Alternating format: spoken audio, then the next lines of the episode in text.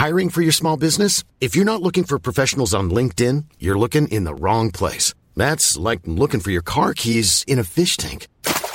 LinkedIn helps you hire professionals you can't find anywhere else, even those who aren't actively searching for a new job but might be open to the perfect role. In a given month, over 70% of LinkedIn users don't even visit other leading job sites. So start looking in the right place. With LinkedIn, you can hire professionals like a professional. Post your free job on linkedin.com slash people today.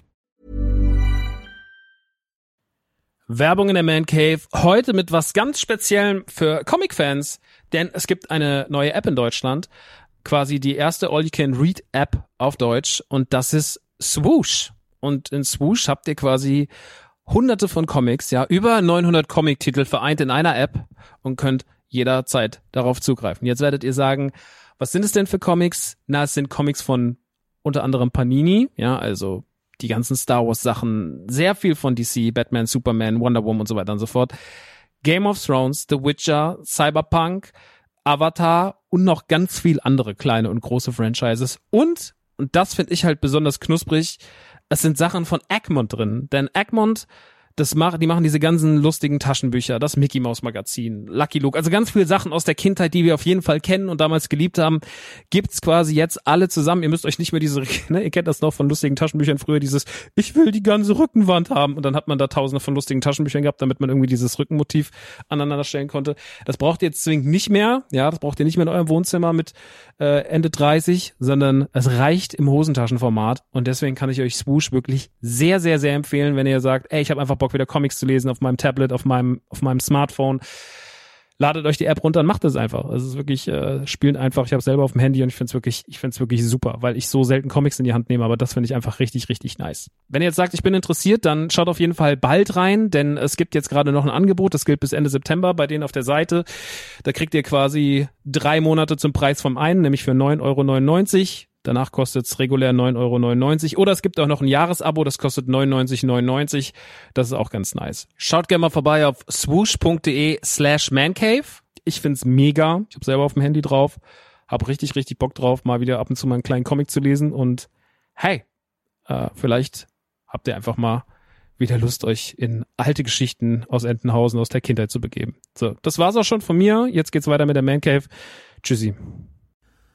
Hallo meine lieben Hörer von die Man Cave, hier ist Maxe und wir haben heute einen kleinen Verbraucherhinweis für euch, beziehungsweise ich habe den, ich mache das ja alles alleine.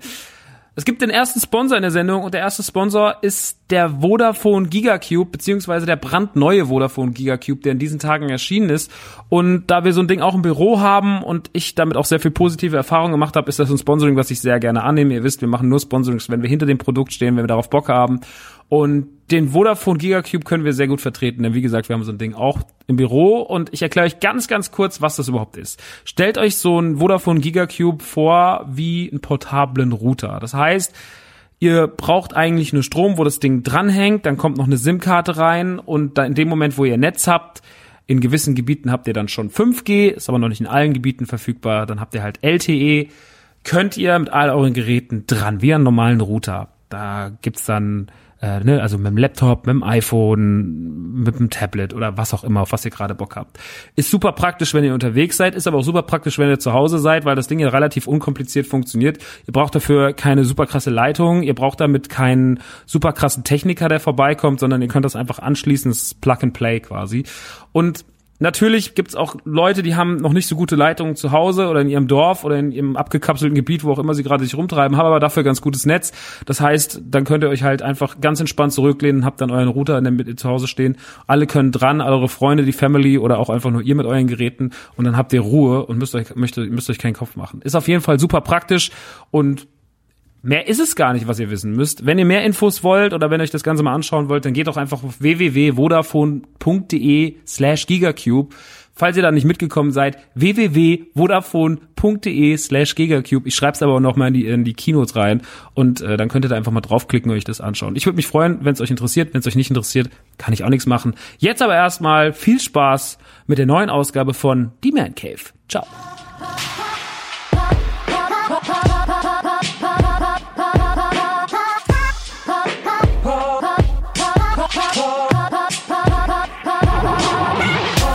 Leute, ich war bei meinen Freunden von Strictly Limited Games, habe die beiden interviewt, mal wieder. Und außerdem reden wir über Stranger Things 3, The Game. Ich freue mich drauf. Jetzt aber erstmal Intro. Ciao.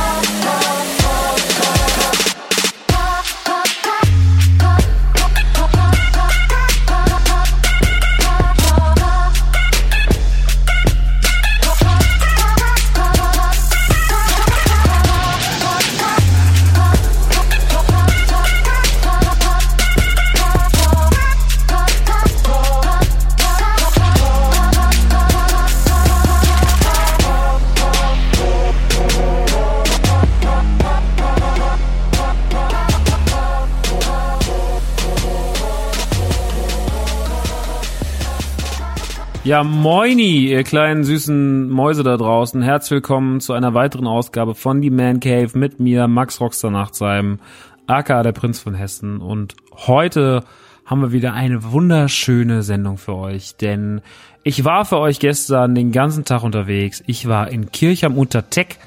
Da sitzen meine Freunde Benedikt und Dennis von Strictly Limited Games. Und die machen wunderbare Sachen, die sie uns auch gleich selber erzählen werden. Ganz kurz nochmal so zum Trip oder auch generell zu der ganzen Thematik aktuell. Da reden wir aber auch gleich im Podcast oder äh, im Interview mehr drüber. Ähm, gibt es ja sehr, sehr viele Anbieter von Videospielen, die zwar digital erscheinen, aber dann auch mal in einer limitierten, was war das denn, digitalen physischen Form erscheinen. Davon gab es äh, am Anfang nur Limited Run Games, die haben sich auch am Anfang zur Aufgabe gemacht, wir bringen ein Spiel im Monat raus, waren damit die Pioniere auf dem Gebiet. Dann haben sie irgendwann gemerkt, uh, da gibt es ein bisschen mehr zu holen gibt mehr Firmen, die daran interessiert sind, ihre Spiele bei uns zu publishen. Es gibt aber natürlich auch mehr Konsumenten, die Bock haben auf limitierte Games. Die sind dann ziemlich groß geworden. Relativ zügig danach erschienen Strictly Limited Games aus Deutschland, die aber auch inzwischen weltweit shippen. Zwei Menschen, muss man wirklich sagen, Dennis und Benedikt, die extrem mit dem Herzen dabei sind, die das, was sie machen, wirklich mit Leidenschaft tun, die Nerds sind, die interessiert sind, die das nicht machen, um die Cash Cow zu melken, was schon fast idealistisch ist, wenn man bei denen ist, weil man merkt, dass das ehrlich ist, was da passiert. Und deswegen habe ich die beiden sehr, sehr ins Herz geschlossen. Ich finde das, was sie machen, sehr, sehr toll. Ich finde ihre Arbeit sehr, sehr toll. Ähm, nach Strictly kamen dann noch allerhand andere Super Rare Games, machen eigentlich ganz coole Sachen. Ähm, die sind, die sind sehr, sehr, sind sehr, sehr nette Jungs. Ähm, es gibt noch äh, Signature Edition, es gibt noch Special Reserve Games, da gibt es verschiedene Firmen, ähm, kommen jetzt immer mehr, aber natürlich herrscht auch gerade eine gewisse Übersättigung. Aber wie die Jungs das sehen oder auch wie ich das sehe, das besprechen wir gleich im Interviewteil. Da müssen wir gar nicht mehr so viel dazu sagen. Ich habe die Jungs schon mal vor einem Jahr interviewt. Damals war das aber noch für Radio Man Cave, das Vorgängerformat von diesem Format hier. Das war damals nur auf Patreon beim Autokino und bei Radio Nukular, deswegen haben das damals nicht viele Leute gehört. Wir haben damals schon im Mai 2018 darüber gesprochen, was gerade bei den Jungs abgeht. Da hatten sie gerade irgendwie, ich glaube, sechs oder fünf Games auf dem Markt. Inzwischen ist einiges passiert. Sie haben ihr Sortiment um Switch erweitert, haben jetzt ihr erstes Mega Drive-Spiel gepublished und so weiter und so fort. Also es sind wirklich großartige Zeiten, haben noch ein paar ziemlich, ziemlich coole Sachen in der Pipeline, über die, über die an dieser Stelle noch nicht geredet werden darf, aber es wird wirklich fantastisch und die sind gerade wirklich dabei, ihr Ding immer weiter auszubauen, arbeiten jetzt auch mit Taito zusammen, ähm, also das ist wirklich sehr, sehr, sehr, sehr spannend alles und ähm, da ist viel Potenzial mit sehr viel Herz und deswegen ähm, muss das gewürdigt werden.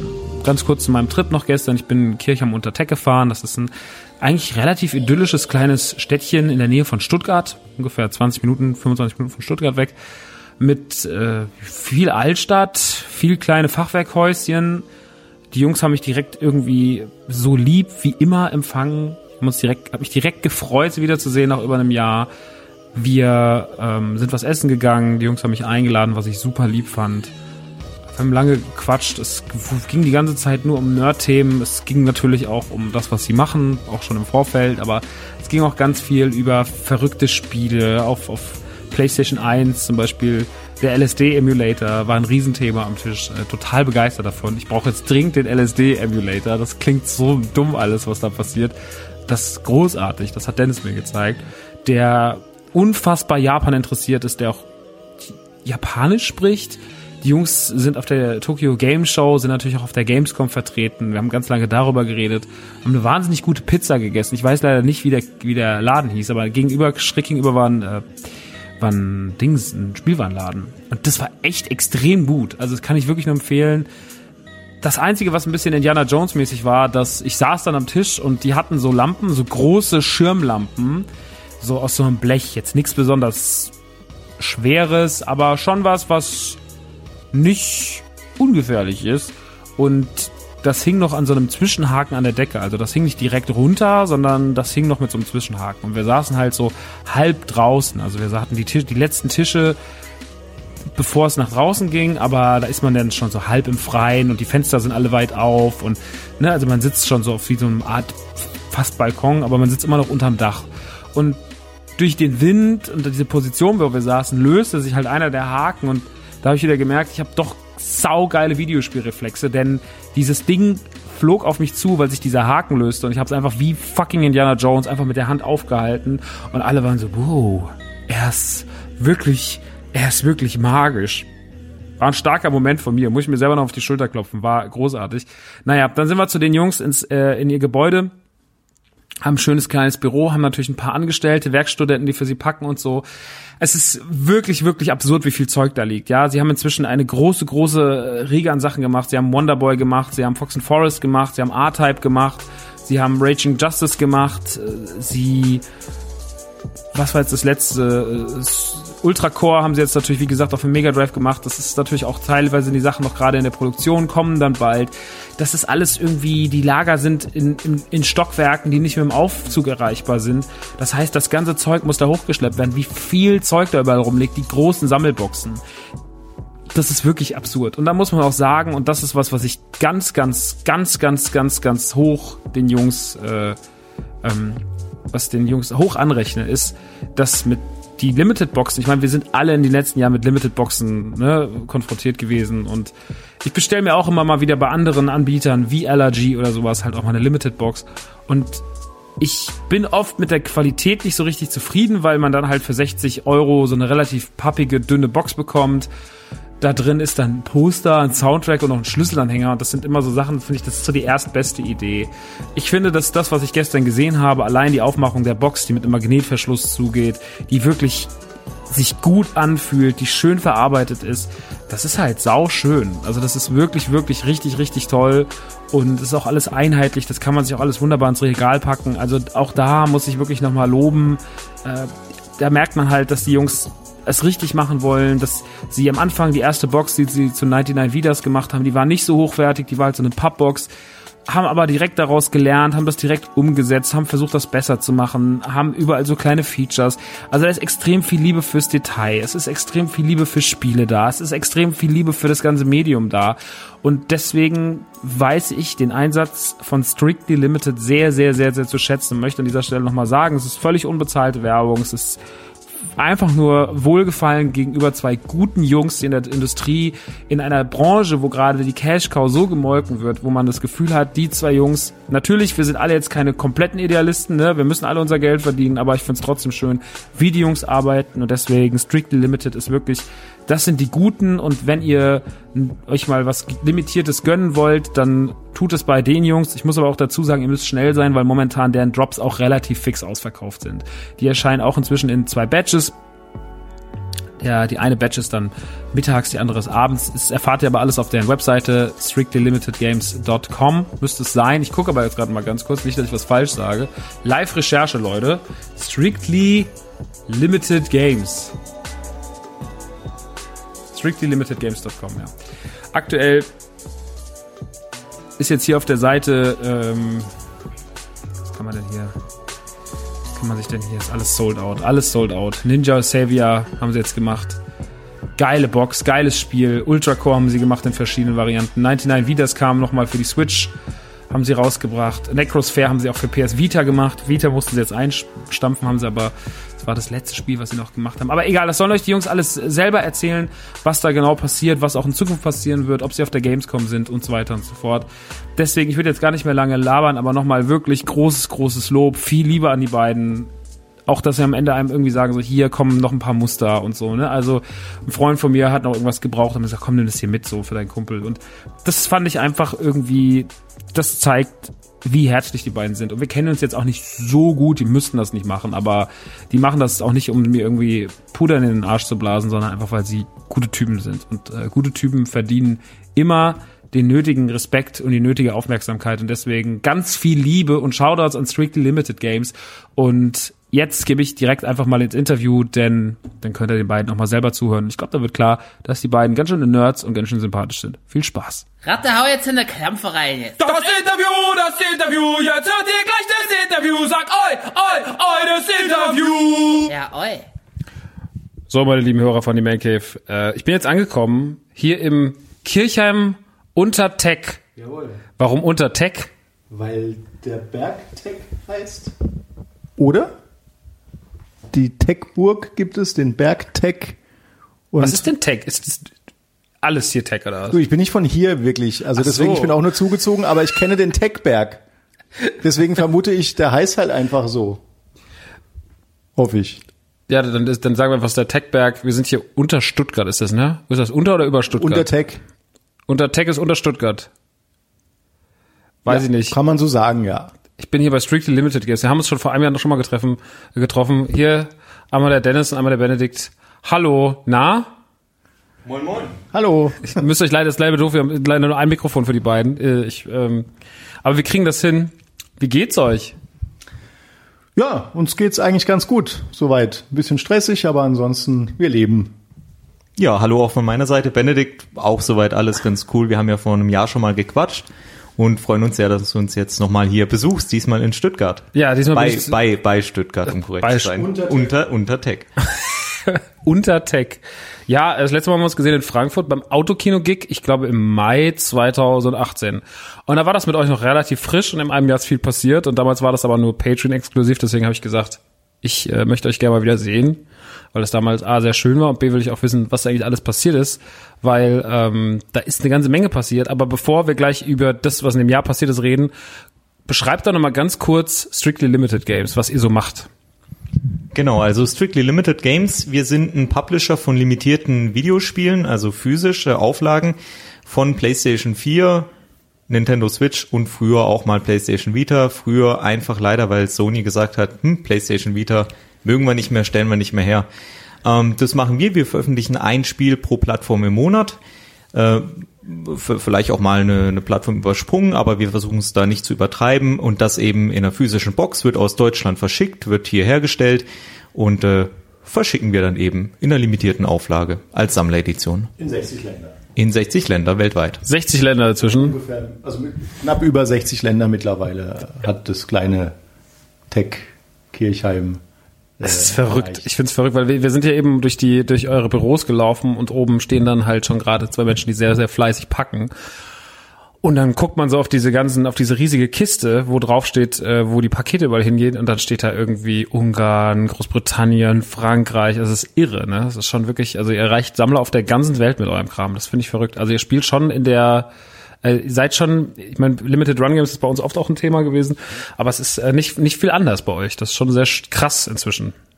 Also wir sind, glaube ich, gerade noch so rechtzeitig ähm, reingekommen, haben eben versucht, ähm, vor allem durch eine gute Auswahl zu glänzen. Das ist halt immer subjektiv, was ist gut, was, was gefällt den Leuten, aber irgendwie sozusagen unser persönlicher Geschmack spiegelt sich halt extrem stark in den Spielen wieder, die wir verkaufen. Und ähm, offensichtlich gefällt es eben auch unseren Kunden. Das ist irgendwie Glück auch ein bisschen natürlich, was da dazu gehört.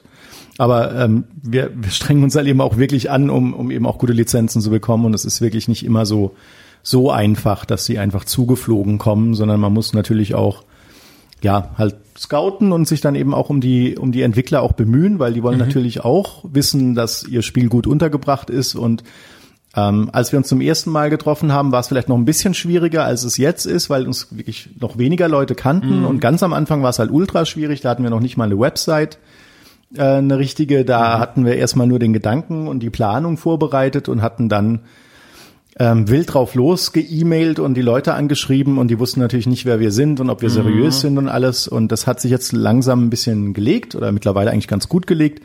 Wir haben einen gewissen Track Record vorzuweisen. Die Leute sehen, dass wir irgendwie schon auch ganz nette Spiele haben und dass es eben nicht nur irgendwie so kleine Sachen sind, sondern auch mal ein bisschen was Größeres dabei ist und ähm, dass insgesamt halt die Mischung ganz okay ankommt und das ähm, hat sich eigentlich wirklich jetzt gut entwickelt mittlerweile. Das ist irre. Was, wie viel, was habt ihr alles im letzten Jahr so rausgebracht? Also was waren so die, was waren so eure Sachen, wo ihr vielleicht auch so richtig stolz drauf wart? Zum Beispiel Wonderboy war ja dabei. Ähm, was war noch alles so dabei?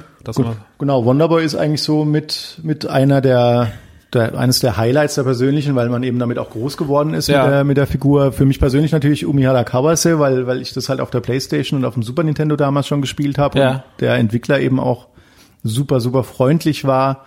Und wirklich, äh, mit dem arbeiten wir immer noch zusammen. Der hilft uns jetzt auch, der gestaltet uns auch jetzt eine Anleitung für ein Spiel und der ist äh, wirklich, ein, also menschlich auch hervorragend. Und ähm, genau, was, was hat dir noch so gefallen? Genau, also äh, neben hier dem angesprochenen Wonderboy und äh, Sayonara Umihara, um, Umihara Kawase hatten wir auch noch äh, Velocity 2X, was, was wir für Gut, die Nintendo Switch hatten. Also wirklich hervorragendes Spiel. Ähm, war vielleicht ein bisschen, äh, viele kannten es halt schon, viele hatten es schon. Das Spiel war ja für die, für die PlayStation 4 und für die PlayStation Vita. Konnte man das ja über Amazon kaufen, aber wir hatten ja die Nintendo Switch Version, aber wirklich sehr gutes Spiel. Und natürlich hatten wir R-Type, R-Type Dimensions X. Stimmt. Ähm, was natürlich auch, ja, also für, uns persönlich und auch ganz viele andere war das natürlich ein äh, Highlight, große traditionelle Shoot'em-up-Serie, direkt aus Japan, gibt schon ewig, gab schon für alle Plattformen, ähm, haben wir uns, haben wir uns natürlich sehr drüber gefreut. Und sonst hatten wir auch äh, unser, unser allererstes Switch-Spiel dieses Jahr oder im vergangenen Jahr, was wir hatten, war Fox and Forest, äh, ist ein 16-Bit-Plattformer von einem deutschen Entwickler, wo Mhm. wir uns auch sehr drüber freuen. Es war nämlich ähm, nicht nur unser erstes äh, Nintendo Switch Spiel, sondern auch das erste Spiel von einem deutschen, von einem deutschen Entwickler und einem Geil. deutschen Publisher. Also äh, komplett quasi eine, eine deutsche Zusammenarbeit ähm, und das hat uns auch sehr, sehr gefreut. Voll schön. Ja, man hat's, äh, man hat's beobachtet. Äh, ich habe, man merkt auch an den Produkten eine gewisse Entwicklung. Wann, wann, also wann kam Fox and Forest? Das war das erste Switch-Spiel, ne? Fox and Forest kam im, lass mich nicht lügen, im Nein, nicht im Dezember, im November kam, im Oktober, im Oktober kam das Genau, raus, weil wenn wir uns mal unterhalten haben, da war Switch noch gar kein Thema bei euch. Da hattet ihr noch PS Vita, da war gerade 99 wieder draußen, äh, Mhm. Tokyo 42 war draußen. Was hattet ihr damals noch gemacht? Ähm, dann kam gerade äh, King's Paper. Äh, Der, äh, Ni- Knights of Pen and Paper, das, das war schon, das war schon Richtung früher, früher Sommer 2018. Ja. Wir hatten, wir hatten mit Tokyo ähm, 42 angefangen, hatten dann Griffin Knight Epic in einer ganz kleinen Auflage, hatten dann Ganzcore Canoli, was auch genau, super, ganz das, super das war. kam gerade raus, als ihr da, als ihr bei mir wart. Da Genau, ganz genau, frisch. das, das war, das war ja wirklich ganz frisch, ja. Also da, dazwischen kamen noch einige Sachen, die man jetzt gar nicht aufzählen kann. Ähm, und äh, ja, da, damals war natürlich auch Switch noch kein Thema. Das, das Problem war, dass in den ersten Tagen von der Nintendo Switch, also von der Konsole, war es so, da hatte Nintendo sehr, sehr streng drauf geachtet, wer denn da jetzt für diese, für die Konsole published. Und ähm, wir hatten natürlich auch noch mit PlayStation 4 alle Handvoll zu tun und auch mit der PlayStation Vita, um da erstmal in diesen Prozess einzu, einzusteigen. Es ist nicht ganz so trivial, einfach nur zu, Sony zu sagen, hier, gibt uns dieses Spiel, stellt das her in eurer Fabrik. Ähm, da gehören schon noch ein paar Prozesse dazu. Und an die mussten wir uns erstmal gewöhnen und haben uns dann an die, an die Switch geja- äh, gewagt. Und es hat sich auch ganz gut getroffen, weil unseren ersten Switch-Titel hatten wir zu unserem einjährigen Jubiläum. Ähm, das haben wir dann natürlich als Anlass so genommen. So ein Jahr gibt's uns jetzt, jetzt auch noch für die Switch. Und ähm, das war so ein bisschen dann die Feier. Da hatten wir auch noch Nintendo vorher in Frankfurt besucht, ähm, einfach um denen auch ein bisschen zu sagen, was wir machen. Und die waren auch ähm, unglaublich nett. Also haben das, Das ähm, sind unfassbar liebe Leute da, ja. unglaublich, ja. Also wirklich. Ähm, Bei wem war der? Da war der bei durch die Bank weg. Silja? alle- Bitte? War der bei Silja? Nee. Also da, das war eine ganze, ein ganzes Team. Also Okay. Simone, Vanessa, Da sind viele, ja, die, aber ich war, war letztens auch wieder, die machen ja mal in Frankfurt ihre Veranstaltungen, die sind super nett. Das sind ganz, ganz lieber Haufen Menschen. Ja, also wirklich, wir hatten eigentlich noch niemanden dort getroffen, der irgendwie, es gibt ja so Leute, die du vielleicht irgendwie nicht so sympathisch findest, aber die waren Ja, echt ja. alle super herzlich und äh, haben uns auch wirklich ganz doll geholfen. Also wir, wir saßen mit denen dann zusammen, haben gesagt, ja, wir machen hier limitierte Auflagen und haben gleich gesagt, ja, hier dann ähm, schreibt uns gleich, dass ihr dann äh, die entsprechende Unterlagen braucht und die entsprechende Ausrüstung, auch technische Ausrüstung. Ähm, und äh, macht das jetzt am besten gleich, weil die, die sind natürlich sehr gefragt und alles und wirklich ganz toll unterstützt. Also ähm, super nett. Also Voll schön. Waren, Wie viel- waren mega überrascht, wie Wie nett. viele Switch-Spiele sind es jetzt aktuell? Sieben? Ja, also es, ist, es kommt drauf an, äh, wa- was man da jetzt dazu zählt, was wir, was wir hier gerade auf Lager haben. Ich meine, es sind fünf, die hier gerade sind haben. Und ähm, noch ein weiteres, was eben bestellt. Also wir hatten Fox and Forest, äh, wir hatten Velocity, wir hatten R-Type. Natürlich, 99 Vidas, jetzt das letzte Spiel. Wir haben ähm, Raging Justice noch von Team 17 ähm, und wir hatten äh, na natürlich Ultra Core, also sechs aktuell. Genau, und das siebte kommt jetzt diesen Monat. Genau, genau, das siebte kommt dann diesen Monat. Und ihr seid auch, ihr bleibt auch daran fest, dass ihr sagt, wir releasen ein Ding im Monat pro Konsole. Also wir versuchen das den Geldbeutel unserer Kunden nicht überzustrapazieren. Wir wollen uns jetzt nicht ähm, hier quasi äh, einschwören auf für immer und ewig. In keiner Situation äh, werden wir eine Ausnahme machen, weil das wird wahrscheinlich Quatsch sein, weil wir wollen uns schon auch mal zum Jubiläum oder sowas oder zum, Gebur- zum Geburtstag oder zu besonderen Ereignissen auch mal noch die Option offen halten, noch irgendwie was dazu zu packen oder eine Überraschung zu machen. Aber im Normalfall versuchen wir das wirklich überschaubar zu halten. Im Moment auf jeden Fall ein Spiel pro Plattform pro Monat. Ähm, wie bei Wonderboy und äh, was war es noch? Was wir, da hatten wir zwei Spiele sozusagen released, äh, weil Wonderboy nur für die PlayStation zu dem Zeitpunkt ähm, von uns verkauft wurde und ein anderer Titel war dann für eine andere Plattform. Und aber ansonsten machen wir normalerweise, also da waren- da hatten wir quasi zwei Spiele in einem Monat, aber trotzdem unterschiedliche Plattformen. Also sowas ist immer möglich, aber normalerweise Ja, das ist auch noch, finde ich, noch okay. ist halt, wir versuchen es eben überschaubar zu halten, dass es, äh, dass man jetzt nicht irgendwie zehn Spiele im Monat von uns kaufen muss. Irgendwo, ähm, genau, das wäre vielleicht ein bisschen zu viel. Wir sind ja selbst auch Sammler, wir wissen ja, wo die Probleme. Ja, ja, das ist ja, und da, da spiele ich natürlich gerade drauf an, weil äh, als wir vor einem Jahr zusammengesessen haben, da haben wir auch so ein bisschen darüber geredet.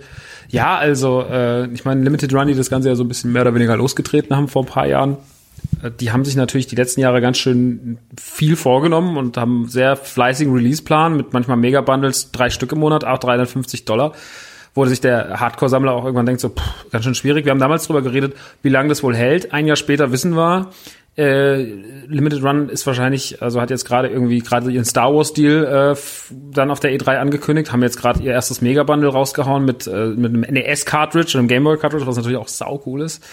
Ähm, also da da ist die Bremse noch nicht richtig gedrückt und die Frage ist natürlich, jetzt sind jetzt sind sie ja nicht die einzigen. Es gibt noch euch, dann ist Super Rare noch dazugekommen, dann äh, gibt's jetzt noch eine andere Firma aus Deutschland. Ihr habt doch vorhin schon diese diese Jungs erzählt aus, aus Frankreich, die da irgendwie, die da ziemlich dubiose Nummer gemacht haben.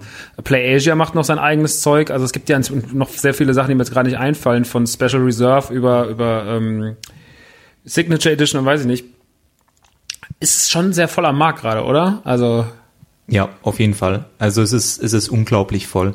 Als wir halt damals angefangen haben in der Planungsphase 2017, Anfang 2017, da gab es eben nur Limited Run. Punkt. Ja. Und ähm, dann dachten wir, ja, man kann da ja natürlich schon mehr machen. Das war auch ein Punkt, wo Limited Run einfach noch nicht so viel gemacht haben. Die haben, die haben viel weniger abgedeckt oder oder viel weniger released, als sie es jetzt tun.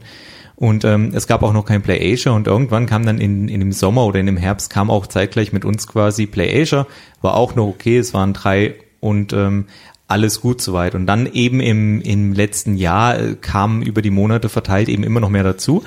Ähm, manche mit mit guten Ansätzen, wie zum Beispiel Super Rare Games. Äh, Su- Super Rare finde ich finde ich ich gut. auch eigentlich gut. Die ähm, beschränken sich eben nur auf die Switch, machen das ganz ganz nett. haben äh, auch nicht so einen Riesenkatalog jeden Monat genau, Spielen, haben- haben- eher sehr kontrolliert. Ge ge genau, machen das, machen das auch kontrolliert, haben auch, haben auch schöne Spiele. Der George ist sehr, sehr nett, der das da macht von Super Rare. Ähm, also, die haben da auch noch sowas, was sie irgendwie ein bisschen auszeichnet. Äh, dass es jetzt äh, so viele kleine Publisher gibt, dann auch noch irgendwie aus, aus Frankreich, ähm, gibt es gleich zwei, die, die da irgendwie noch in Erscheinung getreten sind wo dann auch, wo man auch merkt, es sind jetzt nicht nur die, die Zahl der Publisher, also je mehr Publisher es gibt, limitierte Publisher, umso mehr leidet gefühlt auch die Qualität von den Spielen. Also ähm, wir versuchen halt schon wirklich Wert auf Qualität bei den Spielen zu legen und wir würden jetzt keine Spiele veröffentlichen, von denen wir nicht selber überzeugt sind, dass sie in irgendeiner Weise und äh, gut sind. Das ist natürlich sehr oft eine subjektive Sache und klar, nicht jedes Spiel kann jedem gefallen, aber man muss trotzdem, das Spiel muss was Besonderes sein oder es muss eben gut sein oder es muss uns wirklich gut gefallen und äh, wir würden kein schlechtes Spiel, also kein, kein objektiv schlechtes Spiel veröffentlichen. Und da gab es halt jetzt im, im letzten Jahr schon einige Veröffentlichungen, wo wir uns wirklich gedacht haben, äh, so ein bisschen stirnrunzelnd, hm, das hätten wir jetzt aber so nicht gemacht. Und ähm, das funktioniert dann wirklich nur noch, weil es limitiert ist. Und das ist ein bisschen schade. Dass man Was sind einfach die nur noch, Kriterien für dich, weil du, weil du sagst, das hätten wir so nicht gemacht? Was, was sind so Kriterien, die du, die, die das für dich nicht erfüllt hat? Also, also das, das allererste, was wir uns anschauen, sind eigentlich ähm, Bewertungen.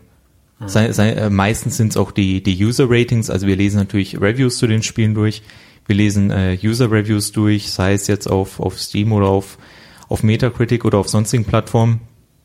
Und wenn wirklich ein, ein Spiel einfach durch die Bank weg schlechte, schlechte ähm, Kritiken bekommen hat und jetzt aber auch nicht irgendwie in, in irgendeiner Weise ähm, be be bewahrenswert ist oder irgendwie einen Kultstatus hat in, in irgendeiner Form, sondern wenn es wirklich einfach nur ein nicht so gutes Spiel ist, dann ähm, gibt es dafür eigentlich keinen so wahnsinnigen Grund, das jetzt noch irgendwie ähm, Physische äh, Voraussetzungen. physisch. Also natürlich ist es immer schön, je mehr du physisch hast. Natürlich geht es da um, um Game Preservation, aber ähm, ge gefühlt ist es eben so, dass es ganz vielen Publishern, die da jetzt noch auf den Markt äh, gedrängt sind, dass es denen nicht wirklich um Game Preservation geht, sondern da geht es einfach wirklich nur ums Geld ähm, und gekoppelt eben an die Limitierung von Spielen.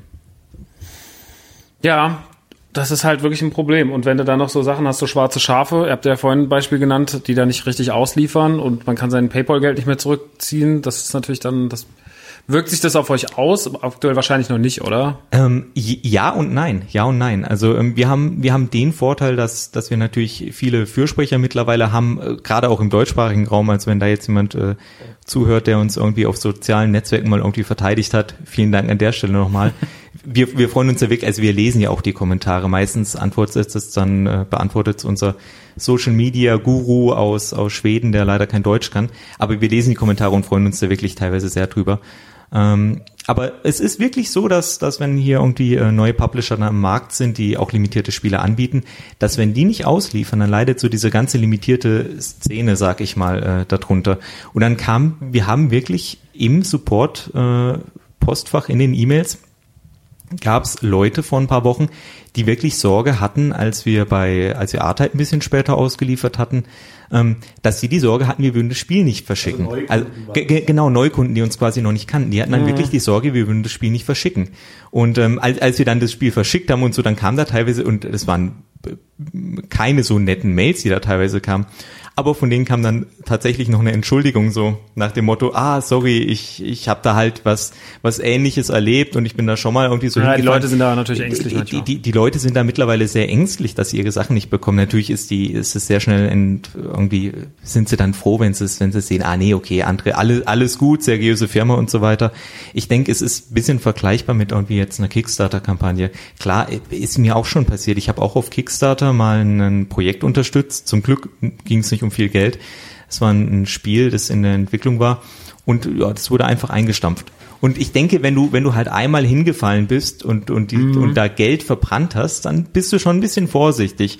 Und ähm, das wirkt sich natürlich auch für alle anderen am Markt aus. Aber es ist jetzt nicht so schlimm.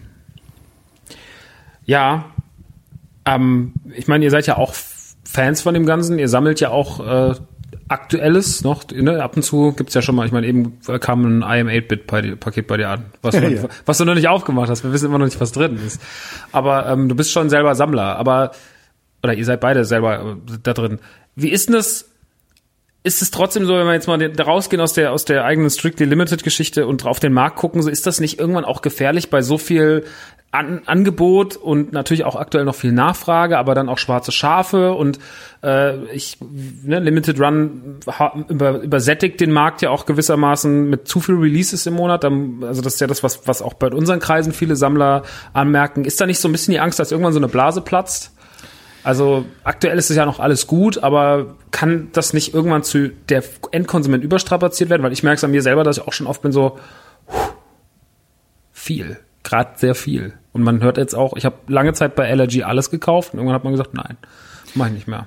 Ja, also ähm, da sind ja Benedikt und ich noch ein bisschen unterschiedlicher Meinung. Äh, Benedikt sieht es noch ein bisschen pessimistischer als ich, ähm, wobei ich auch sage, ähm, natürlich wird sich das irgendwann auch ein bisschen legen. Also ich glaube, gesammelt wird immer Ja. und immer wieder und immer weiter.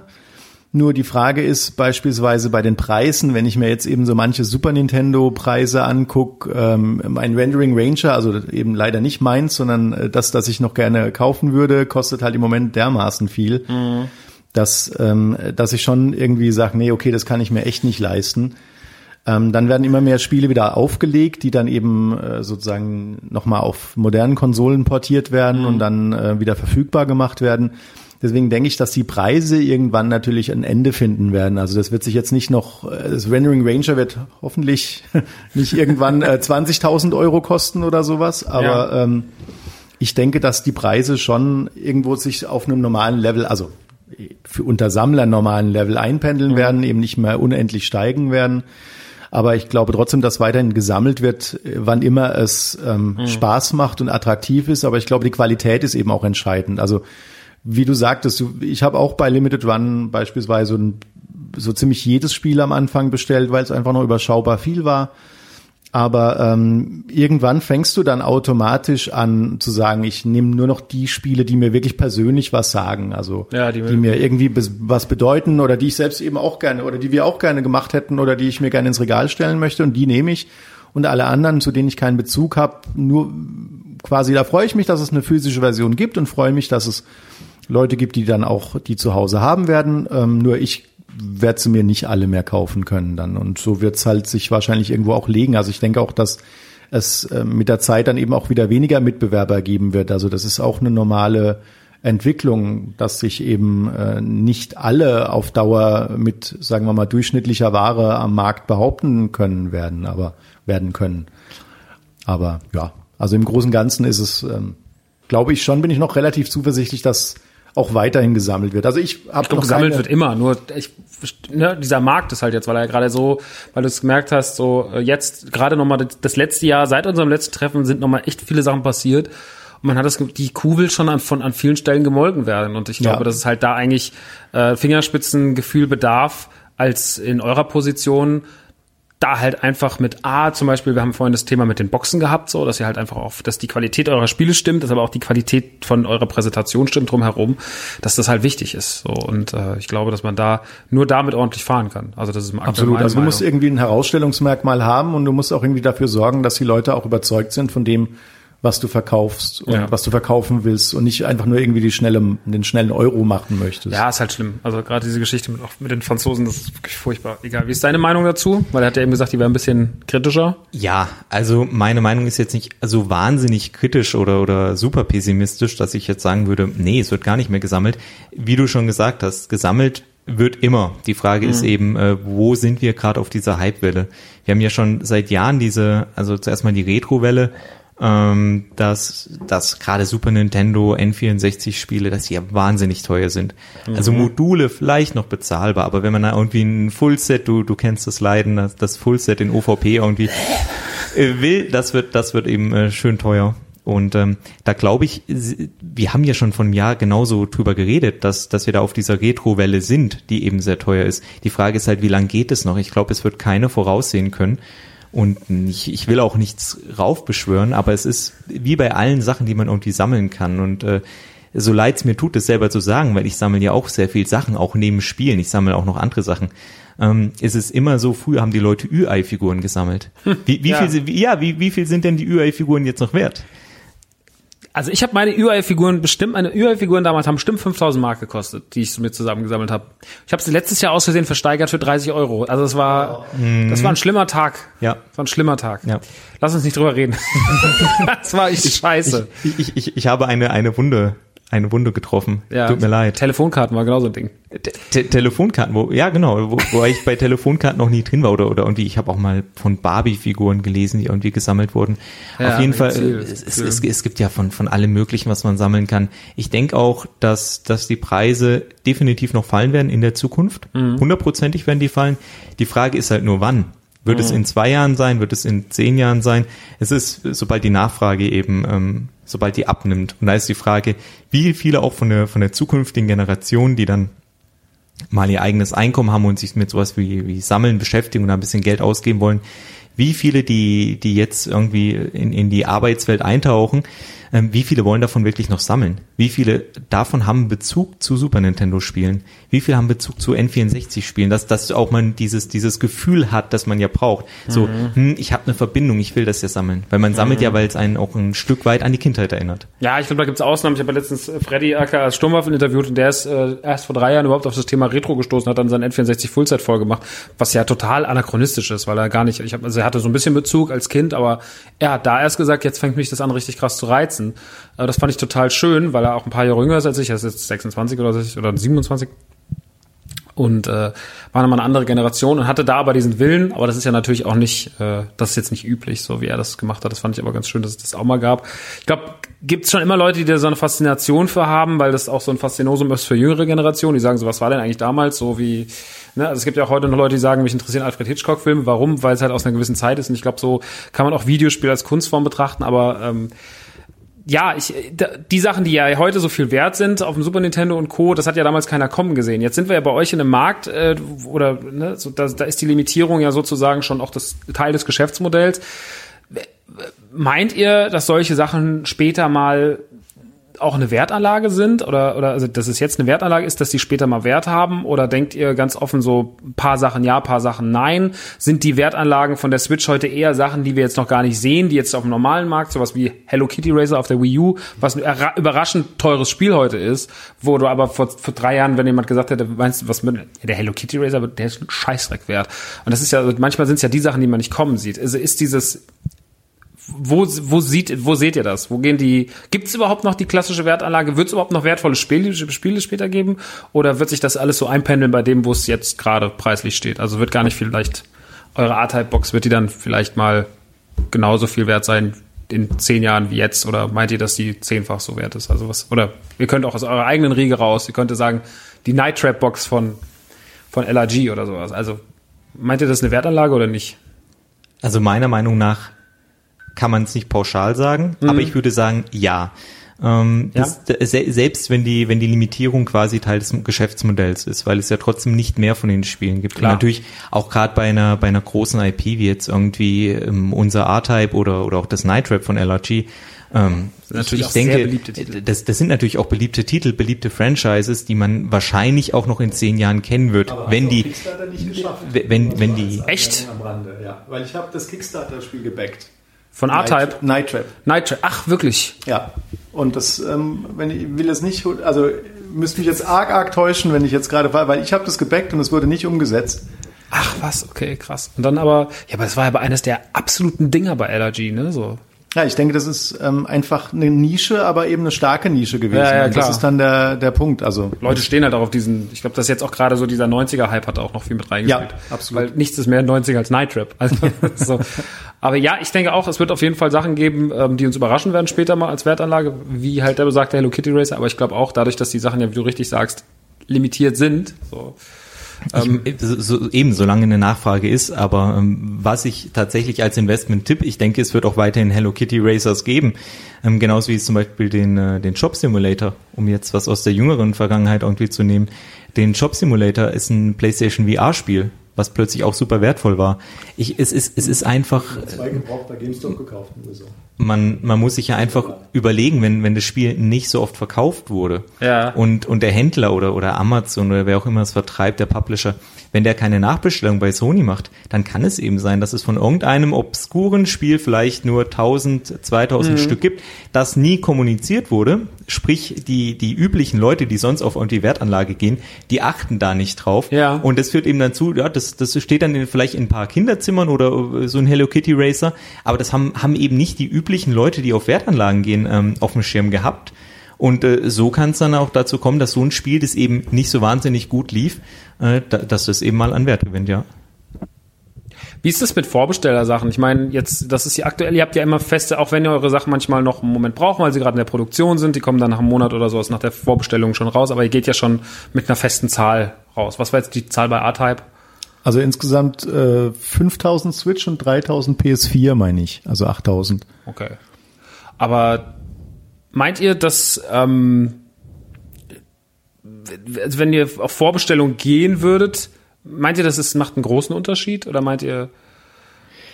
Das ist super schwer. Also ich glaube, das hängt auch von der Größe deines eigenen Geschäftes ab. Also ähm, ich glaube, dass das bei Limited Run sehr gut funktioniert, weil sie eben auch schon sehr früh dabei waren und sehr, sehr groß sind. Also Ja. ähm, geschätzt haben die etwa zehnmal so viel Reichweite wie wir, mindestens. Ähm, aber ähm, dann geht es natürlich, weil wenn du dann eben so groß bist und dann eben nur zehn Prozent kaufen, dann hast du immer noch relativ viel, dann kriegst du deine Spiele auch gut vorbestellt. Für uns, ähm, glaube ich, ist es im Moment, äh, weiß ich nicht, also das ist natürlich, wir hören sehr stark auf das, was uns die Kunden sagen. Also Ja. Ähm, wenn, wenn wir merken, dass es wirklich ganz klar der Wunsch der Kunden ist und äh, das für uns gut funktioniert, ist es auch kein Problem, weil immer, manchmal wird uns ja vorgeworfen, diese künstliche Verknappung, aber das ist ja völlig falsch, weil wir produzieren das ja und das kostet ein Heidengeld, das zu produzieren. Auch Switch-Cartridges kosten Geld, selbst bevor überhaupt irgendein Spiel drauf ist. Und wir müssen das irgendwie erstmal finanzieren. Das heißt, wir müssen im Vorfeld kalkulieren, wie viel Geld wir investieren, damit wir das Spiel dann veröffentlichen können, weil wir können es uns schlichtweg nicht leisten, dann ähm, auf mehreren tausend Cartridges für viel, viel, viel, viel, viel Geld darum äh, darauf sitzen zu bleiben. Und du hast ja auch gesehen, als du vorhin unser Fulfillment Center, quasi unser Stockwerk, unsere Wohnung gesehen hast mit den, mit den Games drin. Ähm, der Platz ist auch einfach nicht da. Also Nee. ähm, da sind Grenzen gesetzt. Deswegen, das ist eine, diese vermeintlich künstliche Verknappung ist einfach ähm, der Tatsache geschuldet, dass wir irgendwie haushalten müssen, irgendwie kalkulieren müssen und wir sagen dann einfach, also wir glauben, dass wir von dem Spiel so und so viel verkaufen können. Und in der, indem wir es eben auch vorab kommunizieren, wird es natürlich dann auch ähm, vermutlich schneller sich verkaufen, als wenn wir ähm, eine Pre-Order unbegrenzt machen oder irgendwie zwei Monate oder vier Monate oder fünf Monate. Vielleicht die Frage, ist es, wenn man eine Pre-Order angeht und sagt so, ihr habt alle die Möglichkeit, ist es für die Leute weniger Anreiz? Oder ist, als die, zu sagen, okay, das Spiel gibt's halt nur 3000 Mal. Das ist nämlich die Sache. Ich habe das gleiche Problem ja im klein, ganz kleinen Rahmen. Da reden wir von hunderte Auflagen im Klamottensektor. Dass wir halt auch pro Sachen machen. Ich meine, natürlich fahre ich mit einer Vorbestellung risikoärmer, weil ich muss ja nur das bezahlen, was produziert, was produziert werden muss. Und bei limitierten Sachen kann es ja auch sein, dass ich, wir hatten auch schon Artikel, die waren dann auf 100 Stück limitiert, aber die Leute fanden das Motiv da nicht so gut. Dann hast du halt nur 30 oder 40 Stück verkauft und dann sitzt auf 60 Stück fest und hast gerade vielleicht mal die Produktionskosten drin. Und ähm, Vorbestellung ist natürlich schon irgendwie cool, aber anderes, also ich weiß, gerade bei Gaming kann ich mir vorstellen, dass die Zahl vielleicht auch noch den Reiz ausmacht, oder? Ja, absolut. Also ähm, es ist im Prinzip so, wie, wie Dennis eben gesagt hat, es geht gut ab einer gewissen Größe, wo du dir eben sicher sein kannst, ich erreiche jetzt auch einen Mainstream-Markt, der vielleicht irgendwie abseits von meiner üblichen Zielgruppe ist.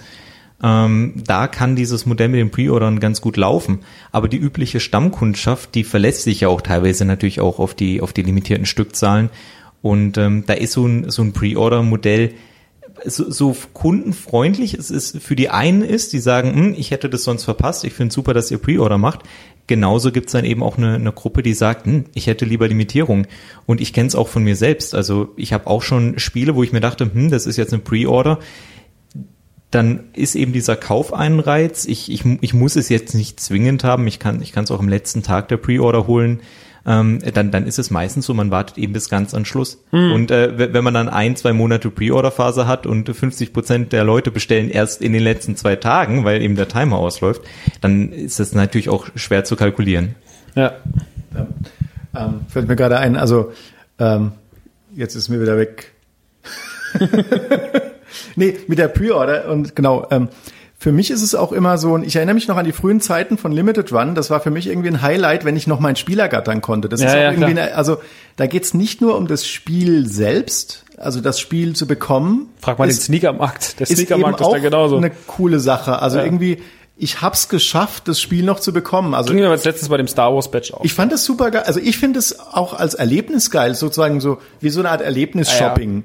Ich glaube, das, ist also das Gefühl, als ich die ganzen Night Trap Box Erfahrung. damals bekommen hat auf der PlayStation 4, Ne? da Das- war ich schon, Das ist irgendwie ein Teil der Erfahrung. Und wenn dann andere schreiben, ja, ich hab's bekommen, oder ich, ich weiß noch damals, als ich äh, Capcom hatte mal so ein ähm, so eine kleine Auflage von Mega Man ähm, 9, ähm, so ein Mega Man 9 Press Kit gemacht mit einem alten, mit einer alten NES Cartridge, super selten. Und das war ein Heideneck, das zu bekommen. Und ich dieses dieses Erlebnis, also ich habe mich, glaube ich, über, über die Zeit hinweg, bis das dann bei mir eingetroffen ist, glaube ich, zwei Monate lang gefreut.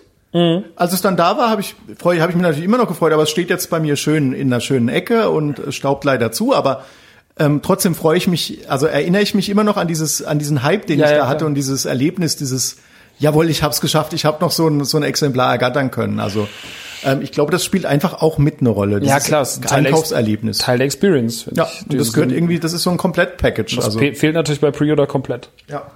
Obwohl ich auch manchmal ganz bei Pre-Order jetzt so, also jetzt so, dann letzte Woche, dann hatte ich irgendwie verpasst, so, jetzt mit Corpse Killer, dann ist man halt so, ach scheiße, ist das limitiert, dann gehst du drauf, ah, ist Pre-Order, entspannt. Das hat auch, auch seine anderen Vorteile, ne? wenn man sich auf ein Spiel freut und man, irgendwie hat man dann den Moment verpasst und dann sieht man, ach guck mal, ich kann sie noch ganz entspannt vorbestellen, wenn ich jetzt nicht unbedingt die blöde Limited mit Poster haben wollte. Genau. Dann äh, ist das eigentlich eine ganz, ist, ich find's, ich glaube, ich glaube, die Mischung macht's am Ende so, dass es vielleicht Sachen gibt, wo man sagt, okay, eine Pre-Order macht hier Sinn, äh, aber für euch ist es aktuell keine, Nee, also ich habe es bei Limited Run tatsächlich auch genutzt, einfach weil mehrere Pre-Orders parallel liefen. Das war dann irgendwie wie in einem normalen Shop und dann habe ich gleich mehrere zusammen in den Warenkorb gelegt und auf Bestellen geklickt und habe ein bisschen Versandkosten gespart. Das fand ich dann auch ganz nett. Ähm, war halt ganz entspannt, wie du sagst. Ne? Das ist ähm, ja ist ja auch okay. Also die Spiele hätte ich mir so oder so gekauft, ob die jetzt äh, limitiert sind oder nicht, ähm, macht dann auch keinen Unterschied. Die wollte ich unbedingt haben. Aber ähm, ja, wie du sagst, die Mischung macht wohl den macht's dann letzten Endes. Aber ähm, im Großen und Ganzen ist es für uns einfach, also wie, wie schon gesagt, Limited Run hat halt eine riesen Reichweite und deswegen ähm, können die das auch ganz entspannt machen. Ähm, die können da auch schon mit ganz anderen Zahlen haushalten, als wir das können. Also die können da auch mal theoretisch, sage ich mal, mindestens ein bis 20 Tiefschläge theoretisch oder schlecht verkaufende, sich schlecht verkaufende Spiele gut wegstecken, weil sie eben eh nicht nur ein Spiel im Monat haben. Das ist bei uns schon ein bisschen noch schwieriger. Aber habt, habt ihr Tiefschläge? Ähm, toi, toi, toi, ähm, auf Holz klopfen bis jetzt eigentlich nicht. Ähm, Ja, weil ich habe das Gefühl, immer so bei euch ist es ja, es ist doch gut angezogen. Also wenn ich das alles, was ich so beobachte, so, also ich krieg's ja auch bei mir im, äh, ein Freund von, hat, ein Freund von mir hat mich angeschrieben, als er wusste, dass ich heute herfahre, kannst du mal ganz kurz nach äh, Raging Dings fragen, das, Raging Justice fragen, weil ich habe das damals nicht bekommen. Also das ist schon, ist schon ein Thema da draußen, auch bei euch was zu bekommen. Das ist jetzt nicht so, dass das keiner äh, mitbekommt oder das ist schon, da habt ihr einen guten Ruf. Ja, also wir, äh, also äh, Benedikt hat es ja auch schon gesagt, also wir sind auch wirklich super dankbar für die Leute, die uns da draußen unterstützen, weil ähm, kommt ja immer wieder mal vor, dass es irgendwelche Hater gibt sozusagen, die dann uns auch versuchen, irgendwie aus irgendwelchen mir unbekannten Gründen schlecht zu reden. Aber da gibt's eben auch äh, Willkommen im Internet.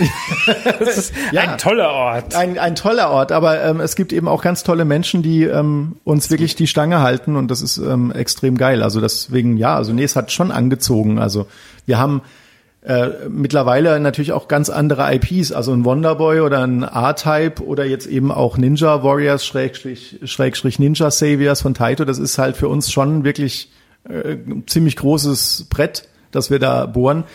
Aber das bedeutet aber auch gleichzeitig natürlich, dass wir mit großen IPs stecken, aber auch von den Entwicklern natürlich auch größere Erwartungen dahinter. Also wenn Ja. du einen kleinen Indie-Titel hast, kannst du natürlich auch sehr entspannt auch eine kleinere Auflage verkaufen und ähm, der Entwickler freut sich und wir freuen uns, alle sind happy. Aber bei natürlich großen Titeln hast du auch größere Entwicklungskosten oder wir haben auch teilweise größere Lizenzkosten natürlich zu tragen, auch wenn wir einen Soundtrack dazu packen.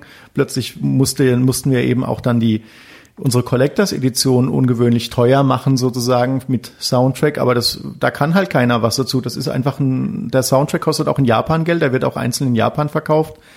Und wir müssen das dann eben auch stemmen und wir versuchen dann oder haben dann eben auch versucht für unsere Kunden sozusagen das Spiel alleine für einen schmalen Geldbeutel, dann eben äh, eine, eine normale Collectors Edition und eben die, die spezielle Collectors Edition mit Soundtrack zu haben. Also dass wir einfach, einfach auch versuchen, da irgendwie ein bisschen auf die Kunden und den Geldbeutel einzugehen. Aber unterm Strich ist es wirklich so, dass wir natürlich dann mit großen Titeln auch mehr verkaufen müssen. Sonst, äh, ja, kommen die Entwickler auch nicht auf ihre Entwicklungskosten, weil die dann eben nicht nur ein paar tausend Euro sind. Oder waren. Du hast ja eben schon angesprochen, was, also größere Firmen, größere Titel, was ist, was, was ist die Zukunft von Strictly? Was passiert? Ohne jetzt, dass ihr jetzt die großen Spoiler raushauen müsst, aber gibt es schon irgendwas, was ihr sagen könnt? Also was wir auf jeden Fall sagen können, dass wir ähm, eben, das hat man ja jetzt mit dem letzten Release gesehen, dass wir mit Taito zusammenarbeiten, was für Was uns natürlich ein, ein großes, ja, ein großes Glück ist und eine große Ehre. Ähm, es sind natürlich dann auch neue Challenges, die dann auf uns zukommen. Ähm, wir versuchen natürlich dann auch irgendwie einen Weg zu finden, dass wir mit unseren limitierten Sachen eben auch weiterhin attraktive Angebote haben. Gleichzeitig müssen wir aber auch ähm, darauf achten, dass ähm, innerhalb der Firmengruppe wird es ähm, auch ähm, Retail-Releases geben, so wie sie Limited Run ja auch mit Best Buy macht. Ähm, nur, dass die nicht über uns kommen natürlich, sondern Mhm. wir versuchen eben einfach damit mit, mit äh, Innen, dem äh, Publishing-Label zusammenzuarbeiten, die dann eben Retail-Releases machen, um da eben für die Sammler coole Collectors-Editionen anzubieten und trotzdem für die Entwickler auch eine große breite Masse zu erreichen. Also die decken sozusagen die breite Masse ab, die die, der, die, die Entwickler auch glücklich macht. Und wir wollen eben die Sammler, also uns selbst natürlich auch glücklich machen und äh, coole Collectors-Editionen ähm, finden. Und was wir auf jeden Fall ähm, gerade dabei sind oder immer wieder dabei sind, so wie mit Ultracore angefangen, haben wir eben noch mehr Schätze, die wir gerade am Ausgraben sind, beziehungsweise jetzt auch aktuell schon zwei ausgegraben haben und auch die sich gerade in der Entwicklung befinden. Und mindestens einer davon ist schon, also für mich persönlich eine kleine Sensation, weil es eben wie Ultracore von einem super bekannten Entwickler ist und nur dieses Mal eben von einem japanischen Entwickler und war halt äh, seit 1994 hat es kaum jemand gesehen oder Anfang der 90er hat es sozusagen nur wenige, haben es nur wenige Menschen gesehen. Und wir haben jetzt zum ersten Mal vor ein paar Wochen ein Video, ein Gameplay-Video vom Entwickler, der gerade dran ist, gesehen. Und das hat mich halt schon sehr, sehr geflasht, weil du weißt halt nicht, wie das Spiel aussieht, weil es keiner gesehen hat und es gibt nur ein paar schwammige Bilder. Und dann siehst du es zum ersten Mal und denkst nur geil. Ich glaube, das ist es. Und ähm, genau so versuchen wir eben jetzt auch den Unterschied zu machen, dass die Leute eben auch wissen, wenn sie bei uns kaufen, machen sie es für einen guten Zweck und zwar nicht damit wir uns ein teures Auto kaufen können. Mein Auto ist immer noch 13 Jahre alt und du hast, glaube ich, immer noch nicht den Führerschein machen wollen. Weil wenn man in einer großen Stadt lebt, äh, muss man es ja auch nicht. Ähm, ich komme aus dem Dorf, deswegen ist es für mich natürlich wichtiger. Ja, kenne ich. Ähm, aber ähm, genau, also wir wollen uns nicht die eigenen Taschen voll machen, sondern wir versuchen einfach irgendwie coole coole Sachen mit dem Geld zu machen, also eben neue Projekte zu fördern und eben äh, unsere eigenen Träume zu verwirklichen, indem wir einfach Schätze ausbuddeln so ein bisschen. Das machen wir einfach weiter. Das hatten wir damals, glaube ich, auch schon angedeutet bei dir oder schon ein bisschen so angemerkt. Und das hat jetzt gerade noch mal ganz konkrete Formen angenommen. Wie gesagt, vor ein paar Wochen erst das Video gekommen. Schön. Und ähm, das versuchen wir einfach weiterzumachen. Und das kostet uns auch ziemlich viel Geld, ehrlich gesagt. Ähm, Deswegen auch das ist für uns wichtig, weil wir dann eben auch denken, ja, äh, egal ob jetzt physisch oder nicht physisch, limitiert oder nicht limitiert, das sind Spiele, die gab es einfach gar nicht. Aber die sind irre. da oder waren da und sind es auch wert, dass man sie wieder spielt. Wahnsinn. Hast du noch, möchtest du noch was dazu sagen? Nö, eigentlich, eigentlich nicht. Also Dann- wir, De- Dennis hat dazu eigentlich schon das, das meiste gesagt. Ähm, wir haben halt eben neben, neben dem einen, wo, wo Dennis da die Augen gefunkelt haben, weil er da noch einen persönlichen Bezug dazu hat, haben wir eben auch noch was anderes, wo wir eben auch gerade eben parallel an der Entwicklung sind. Äh, also nicht wie bei, wie bei Hardcore, dass wir uns gerade nur auf eins fokussieren. Wir haben zwei parallel laufen. Und hier werden wir es auch von der Kommunikation ähm, anders machen. Also wir hoffen es vielleicht zur Tokyo Game Show oder, oder zur Gamescom eventuell anzukündigen. Aber hier wollen wir es ein bisschen anders machen, dass wir es wirklich erst ankündigen, wenn es fertig ist, weil uns ähm, persönlich dann die, die Spanne, wo wir Hardcore angekündigt hatten, bis zur, bis zur Fertigstellung jetzt, ähm, wo es fast fertig ist quasi, wo es zur QA bei, bei Sony und bei Nintendo gereicht wurde, da war uns einfach die Distanz zu lange. Also wir wollen da so ein bisschen diesmal äh, ein bisschen aus dem Schatten mit dem Überraschungseffekt kommen und die, die Leute mit was richtig, richtig Geilem überraschen. Bin gespannt. Und ähm, wir haben da auf jeden Fall zwei sehr starke, sehr starke Titel auf dem Schirm, die besonders natürlich für die Leute, die irgendwie mit Arcade groß, groß geworden sind, die auf, auf 2D Pixel Art Action Spiele stehen, ähm, werden, werden zwei Highlights werden. Japan. Und, und auf Japan, genau. Aber wir haben noch ein paar mehr in, in, in, im Auge, aber das sind auf jeden Fall unsere zwei aktuellsten. Bin gespannt, ey. Ist es da, also ihr habt das jetzt bei Ultracore gemacht, ähm, ihr habt das auf dem, auf dem Mega Drive Cartridge gebannt, ne? Also, und das ist ja in letzter Zeit auch mal wieder vorgekommen bei anderen Firmen. Also das ist, äh, es gab in den letzten Jahren immer mal ein Gameboy-Spiel, IM 8-Bit macht äh, Super Nintendo-Spiele immer wieder regelmäßig, hat jetzt Earthworm im Jim zuletzt rausgebracht. Äh, War das für euch eine einmalige Geschichte oder wird das was, was ihr immer mal wieder zu Special-Anlässen Das, das Ding ist, also es war für uns auf jeden Fall was sehr Besonderes. Ja. Was, äh, was wir auch hauptsächlich, wir wussten überhaupt nicht, wie das angenommen wird. Und es war super schnell ausverkauft. Also wir haben tausend Spiele für die, für die Genesis und tausend Spiele für die Mega Drive gemacht. Das war, war wirklich super schnell ausverkauft. Dass es so schnell weg ist, damit haben wir nicht gerechnet. Und ähm, Krass.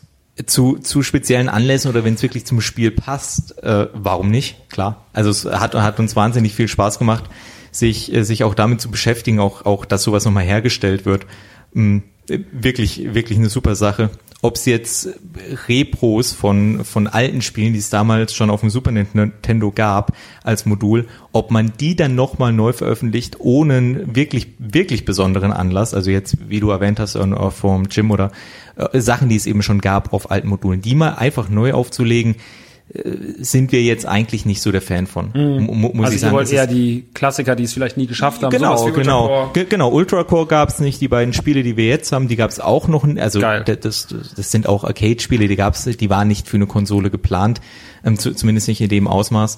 Ähm, die, die, die, ja, also wenn, wenn die auf einer, auf einer Konsole laufbar sind oder in, in einer anderen speziellen Form, die ich jetzt nicht verrate, ähm, vielleicht, aber wir planen jetzt nicht, ähm, uns, uns einfach irgendwelche alten Lizenzen von einem NES-Spiel zu krallen und dann einfach nur das auf, auf NES vielleicht nochmal neu rauszubringen. Oder vielleicht doch, man wird sehen. Wie gesagt, zu, zu, zu, zu, zu, zu speziellen Anlässen. Aber, aber, es, aber es gäbe jetzt keinen Grund, einfach nur ein Earthworm Gym komplett ohne neue Anlässe, einfach mhm. nur neu auf einem Modul zu veröffentlichen, weil das entwertet ja auch im Prinzip die, die alten Versionen von damals. Ja. Also das, das entwertet ja die Module. Ich habe auch noch nicht ganz verstanden, warum, warum es gemacht wird. Auf der anderen Seite habe ich natürlich auch alle bestellt. Ja, selbstverständlich. Auch, weil ich ein dummer alter Mann bin, der einfach gerne sein Geld für sowas ausgibt. Aber natürlich ist das, ähm, ist es natürlich schöner, es so zu machen wie jetzt bei Ultracore, weil es halt einfach ein Spiel damit gibt, was es vorher nicht gab. Und äh, da ist ja die letzten Jahre auch viel auf dem Homebrew-Markt passiert. Ich finde, dass das dann dadurch so ein bisschen professionalisiert wird durch Firmen wie euch. Äh, finde ich eigentlich eine schöne Sache, dass das halt auch noch mehr Leute machen. Und äh, ich das, finde das eigentlich eine sehr. Gibt es irgendwie eine Wunschkonsole, wo ihr sagt, so, dafür würden wir gerne mal ein Spiel machen? Du bist zum Beispiel ein riesiger Dreamcast-Fan, wir sind beide Dreamcast-Bros. Äh, irgendwas, wo ihr sagt, so für die Konsole, ich meine jetzt nicht, gar nicht angespielt auf irgendwas, was ihr vielleicht macht oder nicht, sondern irgendwas sagt, das wäre ein Traum, ich möchte einmal ein Spiel machen für zum Beispiel Sega Saturn oder sowas. Irgendwas, wo ihr sagt, das ist Wunschkonsole? Mhm. Also was was für ein Dennis die die Dreamcast ist, wäre für mich der Game Boy, Game Boy Classic. Ich glaube, ich würde ich würde wirklich wahnsinnig gerne für ein für ein Game Boy was veröffentlichen. Liegt dran, ich hatte nie eine Konsole früher in der Kindheit. Es mhm. war immer so, hm, die die die Kumpels haben irgendwie einen N64 oder eine PlayStation ich hatte halt mit meinem Bruder auf dem PC gezockt, war alles super, hatten viel Spaß und ich hatte eben Gameboy. Und der Gameboy war eben immer dabei, ob im Urlaub oder, oder irgendwie in der Pause, in der Schule, irgendwie sowas. Gameboy war halt immer am Start und so ein, so ein Gameboy-Modul, das wäre wär richtig fett, das wäre so mein persönliches Highlight. Ja, also Dreamcast wäre auf jeden Fall schon mhm. ähm, aber am liebsten natürlich original und offiziell und ähm, das ist bei Sega gerade ein bisschen schwierig. Äh, ja. Wir haben es äh, leider ja auch gemerkt jetzt, äh, sie haben ja auch nicht mehr die, äh, die Möglichkeiten, die QA zu machen, um solche Produkte offiziell zu lizenzieren. Mhm. Das ist ein bisschen schade. Aber ja, also im Prinzip fallen da alle Konsolen mit rein. Also ich würde auch gerne finden, wir hatten vorhin schon mal ein bisschen drüber gequatscht, PC Engine Spiel würde ich natürlich auch gerne mal. Sehr nischig, sehr speziell. Super nischig, eben, aber ähm, auch sehr geile Cartridges oder ja, Karten, ja. Das war schon sehr, sehr cool. Deswegen grundsätzlich kommt alles in Betracht, weil es sind ja alle auf ihre Art einzigartig und schön, die Konsolen und die Module. Das stimmt. Ja, ich bin sehr gespannt. Ey. Also das mit dem, das mit dem Mega Drive, das hat mich schon auf jeden Fall geflasht. Dass er, ich meine, das ist jetzt hat ja auch schon Pier Solar gemacht, ne? Die hatten ja auch, glaube ich, schon und noch eine Dreamcast-Version und sowas. Aber ich finde es halt immer wieder, dadurch, dass es immer noch nicht so oft vorkommt, finde ich es immer noch was sehr, sehr Besonderes. Und vor allem, wenn es dann ein Spiel ist, was es halt vorher nicht dafür gab, finde ich es äh, umso schöner. Eine letzte Frage noch, weil wir vorhin das Thema Fullset angesprochen hatten. Äh, wie ihr mögt, könnt ihr, könnt, kann, könnt ihr beide beantworten. Ist es überhaupt noch heute in Zeiten, weil jetzt ja, also wenn ich jetzt ein Fullset betrachte wie N64 oder oder wie äh, Dreamcast oder sowas, dann habe ich Spiele, die sind so 200, 300 Stück. Klar, PlayStation 1 hat schon mehr Spiele, PlayStation 2 hat noch wesentlich mehr Spiele, das ist wahnsinnig viel Schrott. Wie ist denn das heute eigentlich? Meint ihr, dass heute noch Fullsets gehen oder ist das durch diese ganze Limited-Geschichte, dann hast du da irgendwie in Japan die Spiele. Ich meine, wir haben ja auch einen deutschen Markt, dann kommt ja sowas raus wie Ostwind, ein Pferdespiel, oder äh, hier Markt und Technik haut wieder irgendwelche Tiny, Tiny Soldiers-Sachen raus oder sowas. Ist es heute, ich, ich habe das Gefühl, also ich als Sammler, meine Theorie ist, dass es wahnsinnig schwer ist, heute ein Fullset zu machen, weil es A, mehr Spiele gibt und B, habe ich das Gefühl, man hat überhaupt keine Übersicht mehr, wer überhaupt was wo rausgebracht hat. Ist es möglich, ein Fullset zu machen? Also klar, es ist möglich, irgendwie sind immer möglich, aber ist es äh, schon wahnsinnig schwer oder bilde ich mir das ein? Also ich finde es super schwierig. Also ein, ein Fullset für PlayStation 4 stelle ich mir äh, nahezu unmöglich vor. Also weil es, oder zumindest wirklich verdammt schwer, weil es gibt halt dann mal irgendwie ein Mini-Release, ich glaube, von irgendeinem Spiel habe ich mal gesehen, wo es dann auch nur ganz, ganz wenige Stück gab, die dann irgendwo bei Messen oder so verteilt wurden und dann äh, Dann hast du irgendwie, ja, länderspezifisch irgendwelche Versionen, die das heißt, du musst es dann, so, so wie damals Taxi halt für die Dreamcast, so hast du jetzt von dieser Sorte eigentlich ganz, Hunderte. ganz viele, hunderte, ja. Ja, also Und irgendwie auch so, ich habe letztens irgendwie hab mir meinen, mein, ich habe so einen Influencer-Bemusterer-Typen, der schickte mir letztens irgendwie ein Spiel mit von dem, von Elton und äh, Honne, Hohecker, Honecker, von Hohecker, äh, irgendwie so, wer bist du oder was machst du oder so, keine Ahnung, so eine Game-Show auf, auf der Switch und Stefan Raab und sowas hat ja auch so, so ein Schlag die Raab-Spiel und so, die ganze Zeit so, was ist denn jetzt, was ist denn hier los, ey? Es gibt so viel Kram, wenn ich mir vorstelle, es gibt auch noch in anderen Ländern, Ja. in Frankreich und was weiß ich, in Schweden und sonst was haben die ihre eigenen Marken, drehst ja durch. Ich glaube, das ist auch mit ein Grund, warum eben auch diese ganzen Retro-Spiele so attraktiv sind, weil es ist noch überschaubarer. Ja, klar. Also du hast halt, äh, auch wenn es schon super schwer ist, ein NES-Fullset oder so zu bekommen, Ja, oder, ein, oder ein irgendwie ein realistisches- N64, ist irgendwie noch, also da gibt's Listen, da gibt's Gruppen, die das alles schön schon dokumentiert haben, da kannst du noch leichter vorgehen. Also ich glaube, für, für PlayStation ist es, PlayStation 4 ist es echt super schwierig, aber ja. Benedikt. Ja, ich denke, also ich denke, dass es möglich ist, aber es ist halt, wie gesagt, mit wahnsinnig viel Aufwand verbunden. Es gibt ja Leute, die, die da diese Listen erstellen und irgendwelche Google Docs äh, Tabellen verwalten, wo, wo dann alle möglichen Releases eingetragen werden. Aber dann hat man eben auch den Aufwand und äh, nicht nur den zeitlichen, sondern auch den finanziellen von der ganzen Welt, sich irgendwelche Spiele zu, zu bestellen oder aus allen möglichen Ländern, ne? irgendwie ein Spanien exklusives Spiel, was man sich dann eben bestellen muss. Also, für, für die PS4 ist es richtig knackig, für die, für die Nintendo Switch ist es schon eher möglich. Wobei es auch hier so viel mehr Releases gekommen sind in den letzten Monaten, da ist ja die, die Release-Frequenz richtig nach oben gegangen. Mm, Auch was, was nicht nur digitale eben, sondern auch physische Spiele anbelangt, fürs, fürs dann eben Sammeln. Also, es ist alles eine Frage des Geldbeutels, würde ich mal sagen. Ja. Es ist, also wenn, der- wenn der Geldbeutel groß genug ist, kann man sich die Sachen alle schön über Amazon bestellen. Die paar limitierten Sachen holt man sich bei den, bei den direkten Publishern oder wenn man es verpasst hat, irgendwie über Ebay. Aber es ist, es ist eine Frage des Geldbeutels und, und günstig ist ein, und, und der Zeit, sich das Ganze zusammenzusuchen. Also günstig ist es definitiv nicht und äh, es ist auch eine Frage vom Platz. Wobei ich jedes Mal, wenn ich irgendwie auf, auf Social Media, es gibt ja Leute, die posten dann ganz stolz ihre, ihre Bilder, wenn irgendwie ein Päckchen von uns angekommen ist, von ihrem Regal. Es gibt Leute, die haben aktuell ein, ein Switch Fullset und, und die sind auch PS4 nah am Fullset oder beim Fullset in der, in der Richtung.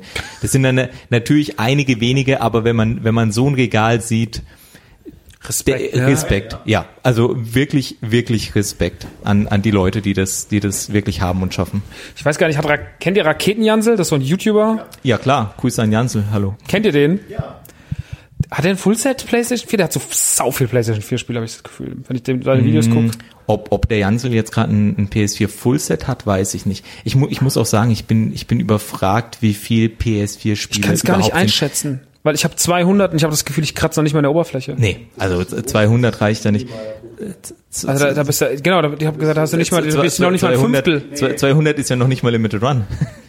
stimmt, stimmt, das ist ja nicht mal Also Allergy. wa- wahrscheinlich, wahrscheinlich.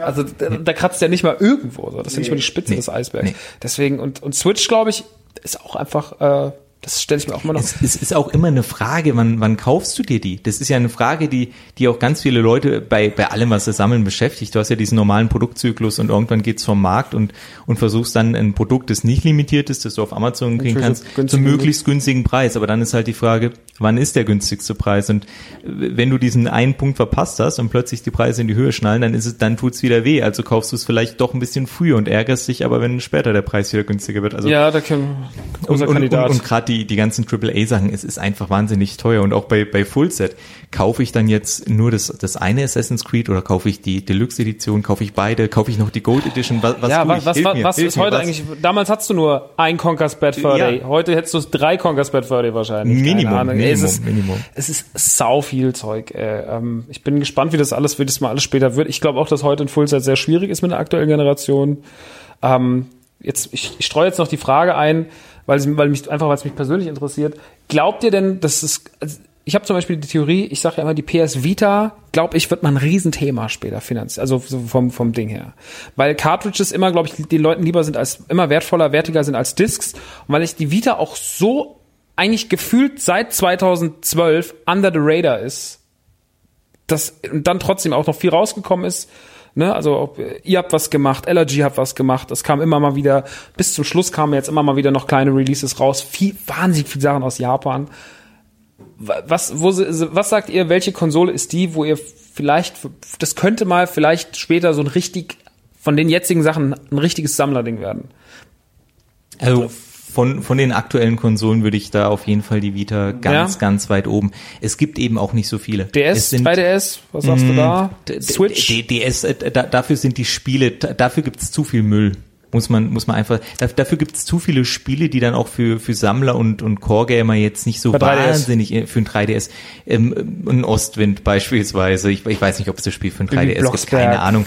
Aber, aber so die, die Richtung von Spielen, das, äh, ich sage auch gar nichts gegen die Spiele, aber einfach die, die Richtung von Spielen, das ist nicht die Zielgruppe. Für die Vita gibt's eben wahnsinnig viel, was so, was so in die, in die Nischenschiene geht, was super für, für Sammler ist. Es, es ist ein überschaubares Fullset, Mhm. es ist möglich, es ist abgeschlossen, Ende des Jahres auf jeden Fall. Dann kommt auch in Japan nichts mehr Neues raus. Und ähm, ich, also ich denke, dass, dass von den aktuellen Konsolen auf jeden Fall die, die Vita ganz, ganz weit oben ist. Was hast du, Dennis?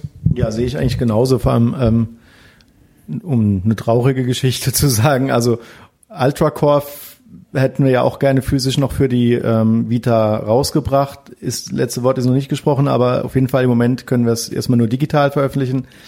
Aber das ist bildschön auf dem Display. Ja, natürlich. Äh, Gerade diese Explosion, die Farben des OLED-Display der, der Vita, ähm, das kommt richtig geil. Also das ähm, tut wirklich weh. Aber deswegen, die Vita ist eine Kultkonsole. Das ist die neue Dreamcast sozusagen für viele. Ähm, absolut unterbewertet von vielen. Ähm, ich hab's schon so oft gesagt, alle lachen mich immer aus.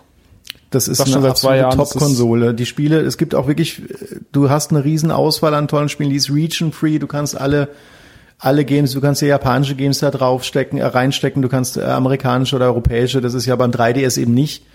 Und ähm, das heißt, du kannst sie wirklich, kannst da sammeln, wild drauf lossammeln und spielen und hast da keine Probleme. Also deswegen die Vita ist, ist glaube ich, auch für mich ähm, von den aktuellen Konso Konsolen mit die, die, die stärkste. Switch deswegen nicht, weil sie ist aktuell immer noch, also die ist der heiße Scheiß aktuell. Ähm, die meisten Sammler gehen auf die Switch, nicht so, nicht mehr so sehr auf die PS4 ähm, interessanterweise, aber ähm, das ist die Konsolen, die ja aktuell am Laufen sind, die sind ja selten dann so diejenigen, die man, die man wirklich so als Sammler dann auch für sich entdeckt, sondern es sind ja eher die Konsolen, die so ein bisschen Einen nischigen, bisschen Genau, auch ein bisschen so ein bisschen- vertrottelten, die so ein bisschen Genau. Pech hatten auch, so, ne, Dreamcast. Genau, deswegen glaube ich auch, die Vita ja. ist, ist, ist die nächste große Sammelkonsole. Oder ist es ja aktuell. Also wir, wir merken es ja auch bei den, bei, bei unseren Kunden. Also wenn wir ein, ein Vita-Release haben, äh, wie jetzt ja auch diesen Monat dann nochmal ein, ähm, die gehen normalerweise unglaublich schnell weg.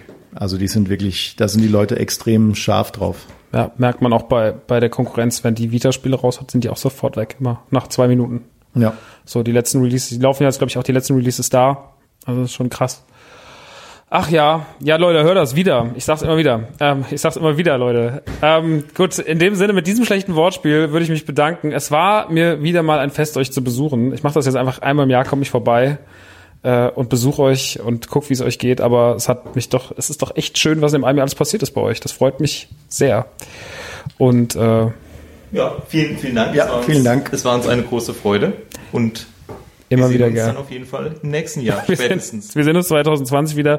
Ich habe mir im Übrigen überlegt, 2020, wenn ihr, ähm, wenn es, ich bin ja dafür, äh, dieses Jahr hat das ja hier auch die Konkurrenz gemacht, eine große E3-Pressekonferenz, eine inoffizielle. Wenn ihr die nächstes Jahr machen wollt, ich, ich moderiere die für euch. alles klar. Wenn, wenn, ihr, wenn ihr 2020 auf der E3 eure Spiele ankündigen wollt, in einem Stream, ich mach's. Da, Man da, Cave da haben wir einen Deal. Für, für, für dich gehen wir auf die E3, machen so einen kleinen Stream mit und die vier Ankündigungen oder sowas, darfst du moderieren. Haben wir einen Deal. Ich mache das von zu Hause aus. Hauptsache, ich will nur, dass ihr es auch macht, weil ich, äh, ich finde, wir können es besser. Aber das ist äh, das. also nächstes Jahr E3 mit Strictly und, und, und Man Cave. Super Leute. Ah ja gut, dann vielen Dank, dass ihr da wart, beziehungsweise dass ich bei euch sein durfte für Kaffee und Kuchen und äh, bestimmt nehme ich auch noch irgendein Spiel oben aus dem Lager raus. Also es äh, Win, Win, Win. Und auch Pizza gab es auch noch. Leute, hier hat hier war was los. Ähm, jetzt geht's weiter im Podcast mit äh, Stranger Things, dem Spiel. Guckt ihr Stranger Things? Seid ihr Stranger Things Fans? Ja, richtig geil. Hast du die dritte Staffel schon gesehen? Nein, bitte keine Spoiler. Okay, dann keine Spoiler. Du? Steht bei mir immer noch auf der Liste, ähm, hab's aber noch nicht geschafft zu gucken. Noch gar nicht. Noch gar nicht geschafft. Als Retro-Fan noch nicht diese wunderbare Serie gesehen. nee, das aber ist ich wirklich hab's tatsächlich vor. Also das, ich hab's aber leider schon sehr lange vor. Also das ist meine, meine, meine, meine Serie. Das ist, die dritte Staffel war wirklich das Beste, was ich seit langer Zeit gesehen habe. Also äh, sehr zu empfehlen. Die haben jetzt ein Spiel gemacht, äh, vielleicht auch was Interessantes für euren Kader. Stranger Things 3, das Spiel sehr retro, sehr Zombies Ate My Neighbor mäßig. Und wie das so war, das Spielerlebnis für mich, das erzähle ich euch jetzt. Ciao. Hören Sie mal ganz genau hin. Okay, höre ich Hören, jetzt. hin. hören Sie jetzt mal ganz genau hin. Ja. Das habe ich nicht verstanden. Ja, hören Sie doch noch mal ganz genau hin. Hören Sie doch, was er mach, sagt. Mach ich, ja? Ah, es gibt Reviews. Genau. Ja, und da sind wir im Review-Teil, der heute nur ein Game umklammert und das ist Stranger Things 3 The Game, das Spiel zur neuen Staffel von Stranger Things auf Netflix. Wir haben das schon ganz viel im Stream gespielt, da haben wir sozusagen live den Test gemacht auf www.twitch.tv slash themancave. Da solltet ihr euch generell immer rumtreiben. Das ist der Streaming-Kanal zu diesem Podcast hier, der sehr oft in der Woche regelmäßig abends mal oder auch tagsüber angeschmissen wird. Lohnt sich zu followen, aber ihr könnt natürlich auch gerne mal äh, das Ganze irgendwie abonnieren oder euer Twitch Prime da lassen. Da ist auch die Freude dafür da äh, und die Möglichkeit vor allem, aber das nur mal als eklige Werbung eingestreut. Jetzt aber zu Stranger Things 3 The Game. Stranger Things 3 The Game ist wie gesagt die Spielumsetzung von der größten Serie, die Netflix hat. Und die haben schon mal ein Spiel gemacht. Das ist auch aus dem gleichen Studio. Den Nam- Namen habe ich jetzt gerade nicht äh, parat, aber es ist ein etwas kleineres Studio. Die haben schon das Stranger Things Spiel gemacht zu Staffel 2, was damals rauskam, was aber storymäßig Staffel 1 umklammert hat. Sollte da noch ein Update rauskommen zu Staffel 2. Das kam aber leider irgendwie nie, warum auch immer. Man hat dann aber irgendwann, als man angefangen hat, die Staffel anzuteasen, auch das neue Videospiel angeteased und es wurde relativ schnell klar, man geht wieder komplett auf Pixel-Look, man geht auf den Super Nintendo-Look, also man bleibt jetzt nicht im Jahre 85 wie die Serie, sondern man geht schon ein paar Jahre weiter und gibt den Menschen so ein Zombies, Ate My Neighbors mäßiges Super Nintendo Erlebnis mit so einer leicht isometrischen Sicht und man spielt halt verschiedene Figuren aus der Serie, man spielt die Story nach und so ungefähr das war bekannt. Die Trailer, die man damals gesehen hat, fand ich so okay. Ich war relativ gespannt, was das wird. Es erscheint am gleichen Tag wie die Serie, das war auch klar, also am 4. Juli kam das Ganze raus. Ja, und jetzt war man einfach mal gespannt, was da genau passieren würde, weil das kann ja nach hinten losgehen. Viele Retro-Spiele oder Pixel-Spiele die letzten Jahre gehabt. Gab es die Sand am Meer, manche davon gut, manche davon weniger gut. Und nun war das in den Startlöchern und ich muss erst mal sagen, wir haben eine sehr, sehr lange Folge dazu im Autokino gemacht, deswegen möchte ich meinen Hype auf Staffel 3 gar nicht nochmal hier zum Ausdruck bringen. Meine kurze Review ist, dass es für mich aus ganz, ganz, ganz, ganz, ganz, ganz vielen Gründen die Serie ist momentan, weil sie sehr naiv daherkommt, weil sie nicht mit unfassbar der riesigen Story trumpft, sondern eher mit Charakteren, die sehr, sehr liebevoll ausgeschrieben sind inzwischen. Man hat sich sehr, sehr, natürlich ist da auch Fanservice drin, natürlich hat man noch ein bisschen auf die Leute da draußen gehört, aber das ist in dem Fall kein Fehler, weil einfach sehr, sehr, sehr, sehr viele schöne, sympathische Figuren drin sind. Man hat sehr, sehr viele Figuren gut weiterentwickelt. Man hat inzwischen auch den Cast äh, sinnvoll erweitert in Staffel 2, jetzt auch in Staffel 3. Da gibt es Figuren wie Max, die inzwischen eine starke Rolle in dem Freundeskreis spielt, die da fest integriert ist. Man hat natürlich die Entwicklung von Eleven, man hat die Entwicklung von Hopper, man hat eine extrem krasse Entwicklung bei Steve, der ja vom typischen 0815-Bully sich gemorpht hat zum fast Publikumsliebling. Also das ist total verrückt, was man aus dem gemacht hat.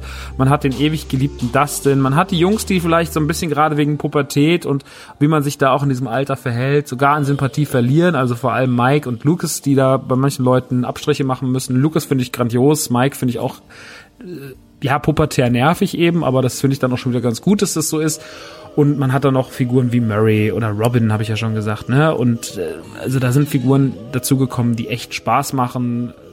Billy ist eine wichtige Figur und so weiter und so fort. Also das finde ich alles schon mal großartig. Die große Bandbreite an großartigen Figuren, die man liebt, die man gerne sieht, denen man gerne zuguckt, wie sie untereinander agieren, das haben sie super hingekriegt. Natürlich greift die typische Stranger Things Formel in Form von, hey, wir haben dieses Franchise und wir verstehen auch, was wir triggern müssen bei den Leuten, damit das alles funktioniert. Die Unterbringung von Popkultur in Form von, wir platzieren sie einfach in der Serie, aber wir machen auch, wir kreieren auch Figuren, wie zum Beispiel Grigori. Grigori ist sozusagen, wir nennen ihn Grigori 1000 bei uns in der Community, weil er im Endeffekt einfach eine T1000 Abklatsch-Variante ist. Der Typ sieht aus wie Arnold Schwarzenegger, redet auch im Englischen trotz des russischen Akzentes eher wie ein Österreicher. Also es ist total krass, wie man ihn so geschrieben hat und ihn so eine Rolle gepresst hat, wie so einen typischen T1000. Ist aber super geil, macht mega viel Bock, ihm dabei zuzuschauen. Ähm, ganz viele großartige Sachen, großartige Ekelmomente, das ganze Feelgood, dieses ganze Starcourt Mall Ding. Die Rechnung ist für mich als Endkonsument hundertprozentig aufgegangen. Ich war von der ersten Minute bis zur letzten Minute gecatcht. Ich finde, die letzte Folge ist grandios. Die macht wahnsinnig, wahnsinnig viel richtig. Die geht durch ganz, ganz, ganz, ganz, ganz viele Emotionen und es ist wirklich eine der liebevollsten und schönsten Serien für mich persönlich. Es sehen andere Leute anders, die sagen, es sei langweilig, es wäre immer nur das Gleiche ich glaube, da hat man unterschiedliche Erwartungen und Haltungen gegenüber solcher Serien. Ich verstehe komplett, warum Stranger Things 3 so ist, wie es ist. Ich finde, es ist die beste Staffel, die sie bis dato gemacht haben. Natürlich ist die erste Staffel immer nicht die unschuldigste, es ist noch die naivste. Man wusste nicht, was man hat, aber man hat dafür auch einfach viele Sachen noch nicht so richtig gemacht.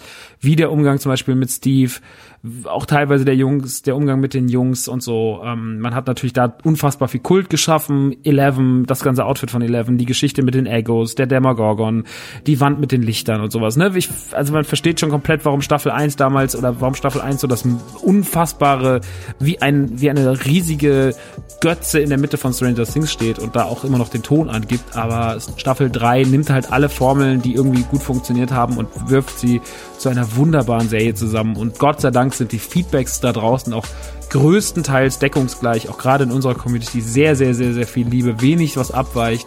Man kann es natürlich nicht allen recht machen, es kann auch nicht jedem gefallen, ne? ist am Ende auch immer das so Geschmackssache, aber ich fand die dritte Staffel wirklich ein, ein, ein, ein Hochgenuss. Es war für mich, ich habe mich dem komplett hingeben können, ich habe es jetzt schon zum zweiten Mal fast durchgeschaut und ich finde es ganz, ganz, ganz, ganz toll und kann immer nur wieder sagen, schaut es, es ist fantastisch. Und jeder, der ein bisschen Retro-Liebe hat, die aber trotzdem auch so weitgehend geöffnet wird, und so viel Eigenes mitbringt, dass man nicht nur sagen kann, ja, Stranger Things ist ja nur alles zusammengewürfelt, sondern da steckt noch so viel anderes drin, so viel Liebe für alles, dass man auch sagen kann, das ist ein wunderbares Endprodukt mit wunderbaren Figuren, was für sich alleine stehen kann, trotz de, der 80s-Referenzen ohne Ende. Das funktioniert alles ganz, ganz wunderbar und deswegen ganz viel Liebe an Season 3 von Stranger Things. Jetzt gehen wir aber mal ganz kurz ins Spiel, denn mein Hype war ein bisschen, ich war ein bisschen traurig, als die Staffel rum war. Ich muss ehrlich sagen, es hat mich emotional ein bisschen zurückgeworfen, weil ich mich so drauf gefreut hatte. Dann war die Staffel fertig und ich war so glücklich auf der einen Seite, dass die Staffel so gut war. Auf der anderen Seite war ich so, fuck, was mache ich denn jetzt eigentlich? Ja, ähm, das ist noch ein bisschen Wartezeit bis Season 4, aber ähm, ich denke mal Weihnachten 2020, 21, Winter um die Zeit werden wir wahrscheinlich dann die vierte und voraussichtlich auch letzte Staffel von Stranger Things zu Gesicht bekommen. Huch, da hat's wieder geknackst.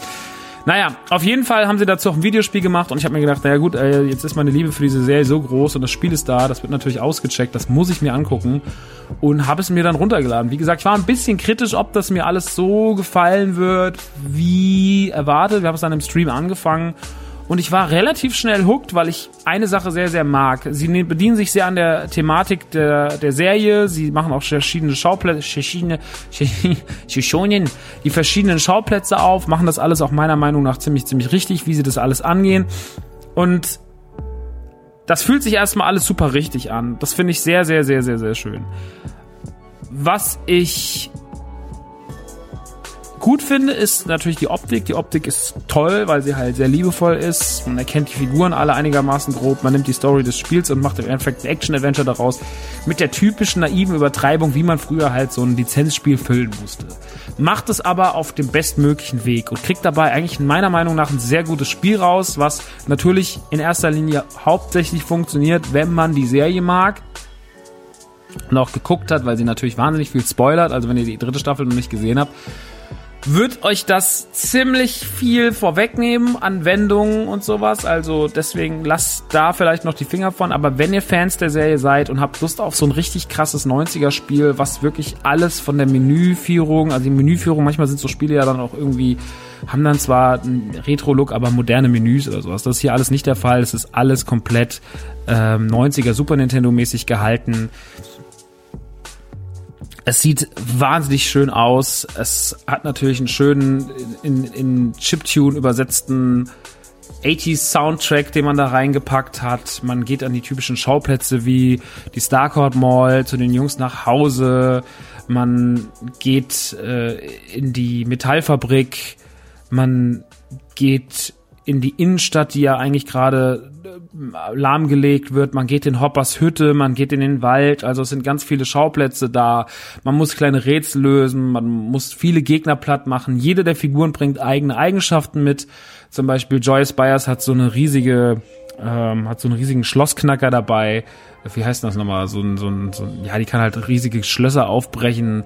Dustin ist der Hackerboy unter denen, der kann dann irgendwie äh, gewisse Geräte ausschalten, beziehungsweise Türen mit Zahlen, mit so einem elektrischen Zahlenschloss öffnen.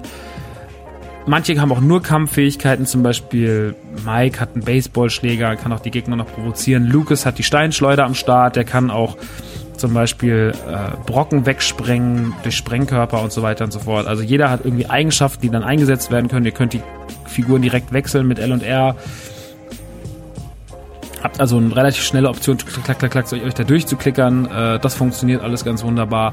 Und man merkt halt einfach, dass das irgendwie alles cool ist und dass das alles Spaß macht und dass das in seinem Genre wirklich ein geiles Spiel ist, wenn man halt darauf Bock hat. Man muss halt Bock haben auf Retro, man muss Bock haben auf Stranger Things, man muss Bock haben auf, ja, alles, muss halt Bock haben auf das Thema und dann kriegt man wirklich ein sehr, sehr schönes und auch sehr liebevolles Lizenzspiel um die Ohren gehauen, was sich durch den Retro-Charme sehr, sehr schön der Serie anpasst, was mit der gleichen Naivität spielt wie auch die Serie, die auch mit der ganzen Naivität von Videospielen aus den 90ern spielt. Wenn man halt so ein Spiel so voll kriegen muss, wenn man sagt, okay, wir müssen jetzt die Storyline irgendwie ausweiten, wir müssen den, den Gegnertyp kreieren, um da noch irgendwie den Platz reinzukriegen, das hier wird ein Endgegnerkampf oder sowas. Das ist alles natürlich so ein bisschen so hat man das damals gemacht und so fühlt sich das an und deswegen fühlt sich das für mich erstmal richtig an. Das Spiel hätte auch damals auf dem Super Nintendo genauso erscheinen können.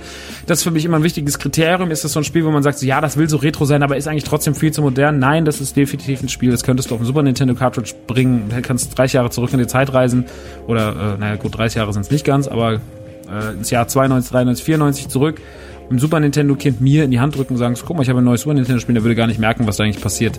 Für den wäre das einfach nur so, ah, Stranger Things, hm, okay, alles klar. Wer weiß noch nicht, dass in 25 Jahren dazu eine Serie erscheint, die unfassbar erfolgreich ist. Deswegen, ähm, ja, es ist, es ist ziemlich, ziemlich geil. Es macht ziemlich, ziemlich viel Spaß. Ich kann es euch sehr, sehr empfehlen. Ähm, für mich eine kleine Offenbarung in diesem, diesem kühlen, egalen Spielesommer, der so ein bisschen mich gerade kalt lässt, aber das Ding wünsche ich mir auch nochmal in der Box-Version, weil es wirklich, wirklich ziemlich süß ist. Gibt's für Switch, gibt's für Xbox, gibt's für PlayStation 4 und gibt es auch für Steam. Ich habe jetzt keine größere Kritik, wie gesagt, ja, vielleicht manchmal die Gegner ein bisschen repetitiv, ne, oder manchmal die Aufgaben ein bisschen weit hergeholt, aber das sind halt die Naivitäten, die solche Spiele haben, deswegen ähm, die Mechanik klappt gut, man kann die Charaktere schnell wechseln. Ein, zwei Stellen ist manchmal ein bisschen unfair. Das Kampfsystem ist jetzt nicht das aller, aller tollste, also erwartet jetzt bitte kein Dark Souls äh, oder Cuphead, so was jetzt irgendwelche unfassbar geilen Manöver angeht. Also ist dann doch relativ, alles relativ primitiv. Aber wie gesagt, so waren die Spiele halt damals meistens und deswegen passt das alles sehr, sehr gut. Und das wäre auch vor 25 Jahren unter die besseren Lizenzspiele gefallen. Deswegen viel Liebe, viele Shoutouts an Stranger Things 3 The Game. Meiner Seite aus auf jeden Fall eine klare Empfehlung. Und ich würde sagen, damit bringen wir die Sendung für heute auch zu Ende. Dann sind wir relativ am Schluss, denn so viel gibt's gerade gar nicht mehr. Wir hatten ein wunderschönes Interview bei Strictly. Ich muss mich nochmal bedanken. Es war wunder wunderschön. Stranger Things ein tolles Spiel. Ansonsten, Leute, wir sehen uns auf twitch.tv slash Cave. Schaut vorbei. Es wird immer wieder gestreamt. Wir haben jetzt gerade die Buberts fertig gelesen. Wir müssen noch das Stranger Things Spiel noch die letzten Meter zu Ende bringen. Wir müssen noch Cuphead einen Gegner platt machen. Es soll auch noch ein bisschen N64 Stuff kommen. Ich habe Rare Replay mir natürlich besorgt. Das ist ja gerade auch beim Game Pass mit drin. Da kann man ganz toll Conker spielen, da kann man ganz toll Banjo-Kazooie spielen, Banjo-Tooie spielen. Habe ich ganz viel Bock drauf, freue ich mich und ähm, würde mich freuen, wenn ihr dabei seid. Wenn ihr dieses Projekt hier unterstützen wollt, geht auf www.patreon.com slash themancave. Da kann man das Ganze mit drei Dollar supporten. Da kommt ihr dann auch auf unseren Discord. Das ist ein kleiner Discord, das ist ein feiner Discord. Da sind ganz, ganz wenige liebe Leute, die, mit denen man sich toll unterhalten kann, die alle sich inzwischen gut verstehen und eine kleine nette Community formen. Da gibt's auch noch eine Art Flohmarkt, da gibt's noch dies, da gibt's noch das. Also ist alles einfach irgendwie sehr, sehr lieb und sehr, sehr hübsch. Und äh, da könnt ihr euch mit sehr netten Menschen sehr in Ruhe austauschen über alles mögliche, Games, Serien, Musik, whatever und alles Menschen vom gleichen Schlag. Ja, also schaut da mal gern vorbei. Patreon.com slash die Mancave. Da kriegt ihr dann die Zugangsdaten zum Discord, wenn ihr mit drei Dollar plus supportet. Und ja, mehr habe ich an dieser Stelle nicht zu sagen. Das war noch ein bisschen Werbung für, für meine Kanäle. Ansonsten, wie gesagt, checkt auch nochmal den Vodafone Gigacube, den ich am Anfang erklärt habe. Das ist auf jeden Fall eine gute Sache. Ähm, mobiler WLAN-Router quasi, den ihr überall, wo ihr Strom habt und Netz habt, äh, wenn ihr die SIM-Karte drin habt, anschließen könnt. Äh, gibt es mehr Infos auf www.vodafone.de slash gigacube. Und ja, da würde ich mich auch freuen, wenn euch das vielleicht interessiert. Wie gesagt, wir haben so ein Ding auch bei uns im Büro und es ist auf jeden Fall sehr, sehr, sehr, sehr nützlich. Das war's jetzt aber mit der Werbung und den Verbraucherhinweisen zum Schluss. Besucht die Jungs von Strictly, lasst ein bisschen Liebe da, checkt den Social Media Kanalkram von denen aus, die freuen sich. Ansonsten guckt bei mir auf Instagram.com slash die Mancave gibt's auch immer wieder viele Updates. Aktuell sind immer noch die N64 Days mit hübschen Bildern von Spielen. Und äh, ja, mehr habe ich nicht zu sagen. Das war's mit der Mancave für diese Woche. Wir hören uns in zwei Wochen wieder. Ich freue mich drauf. Ansonsten habt eine gute Zeit und bis bald. Ciao.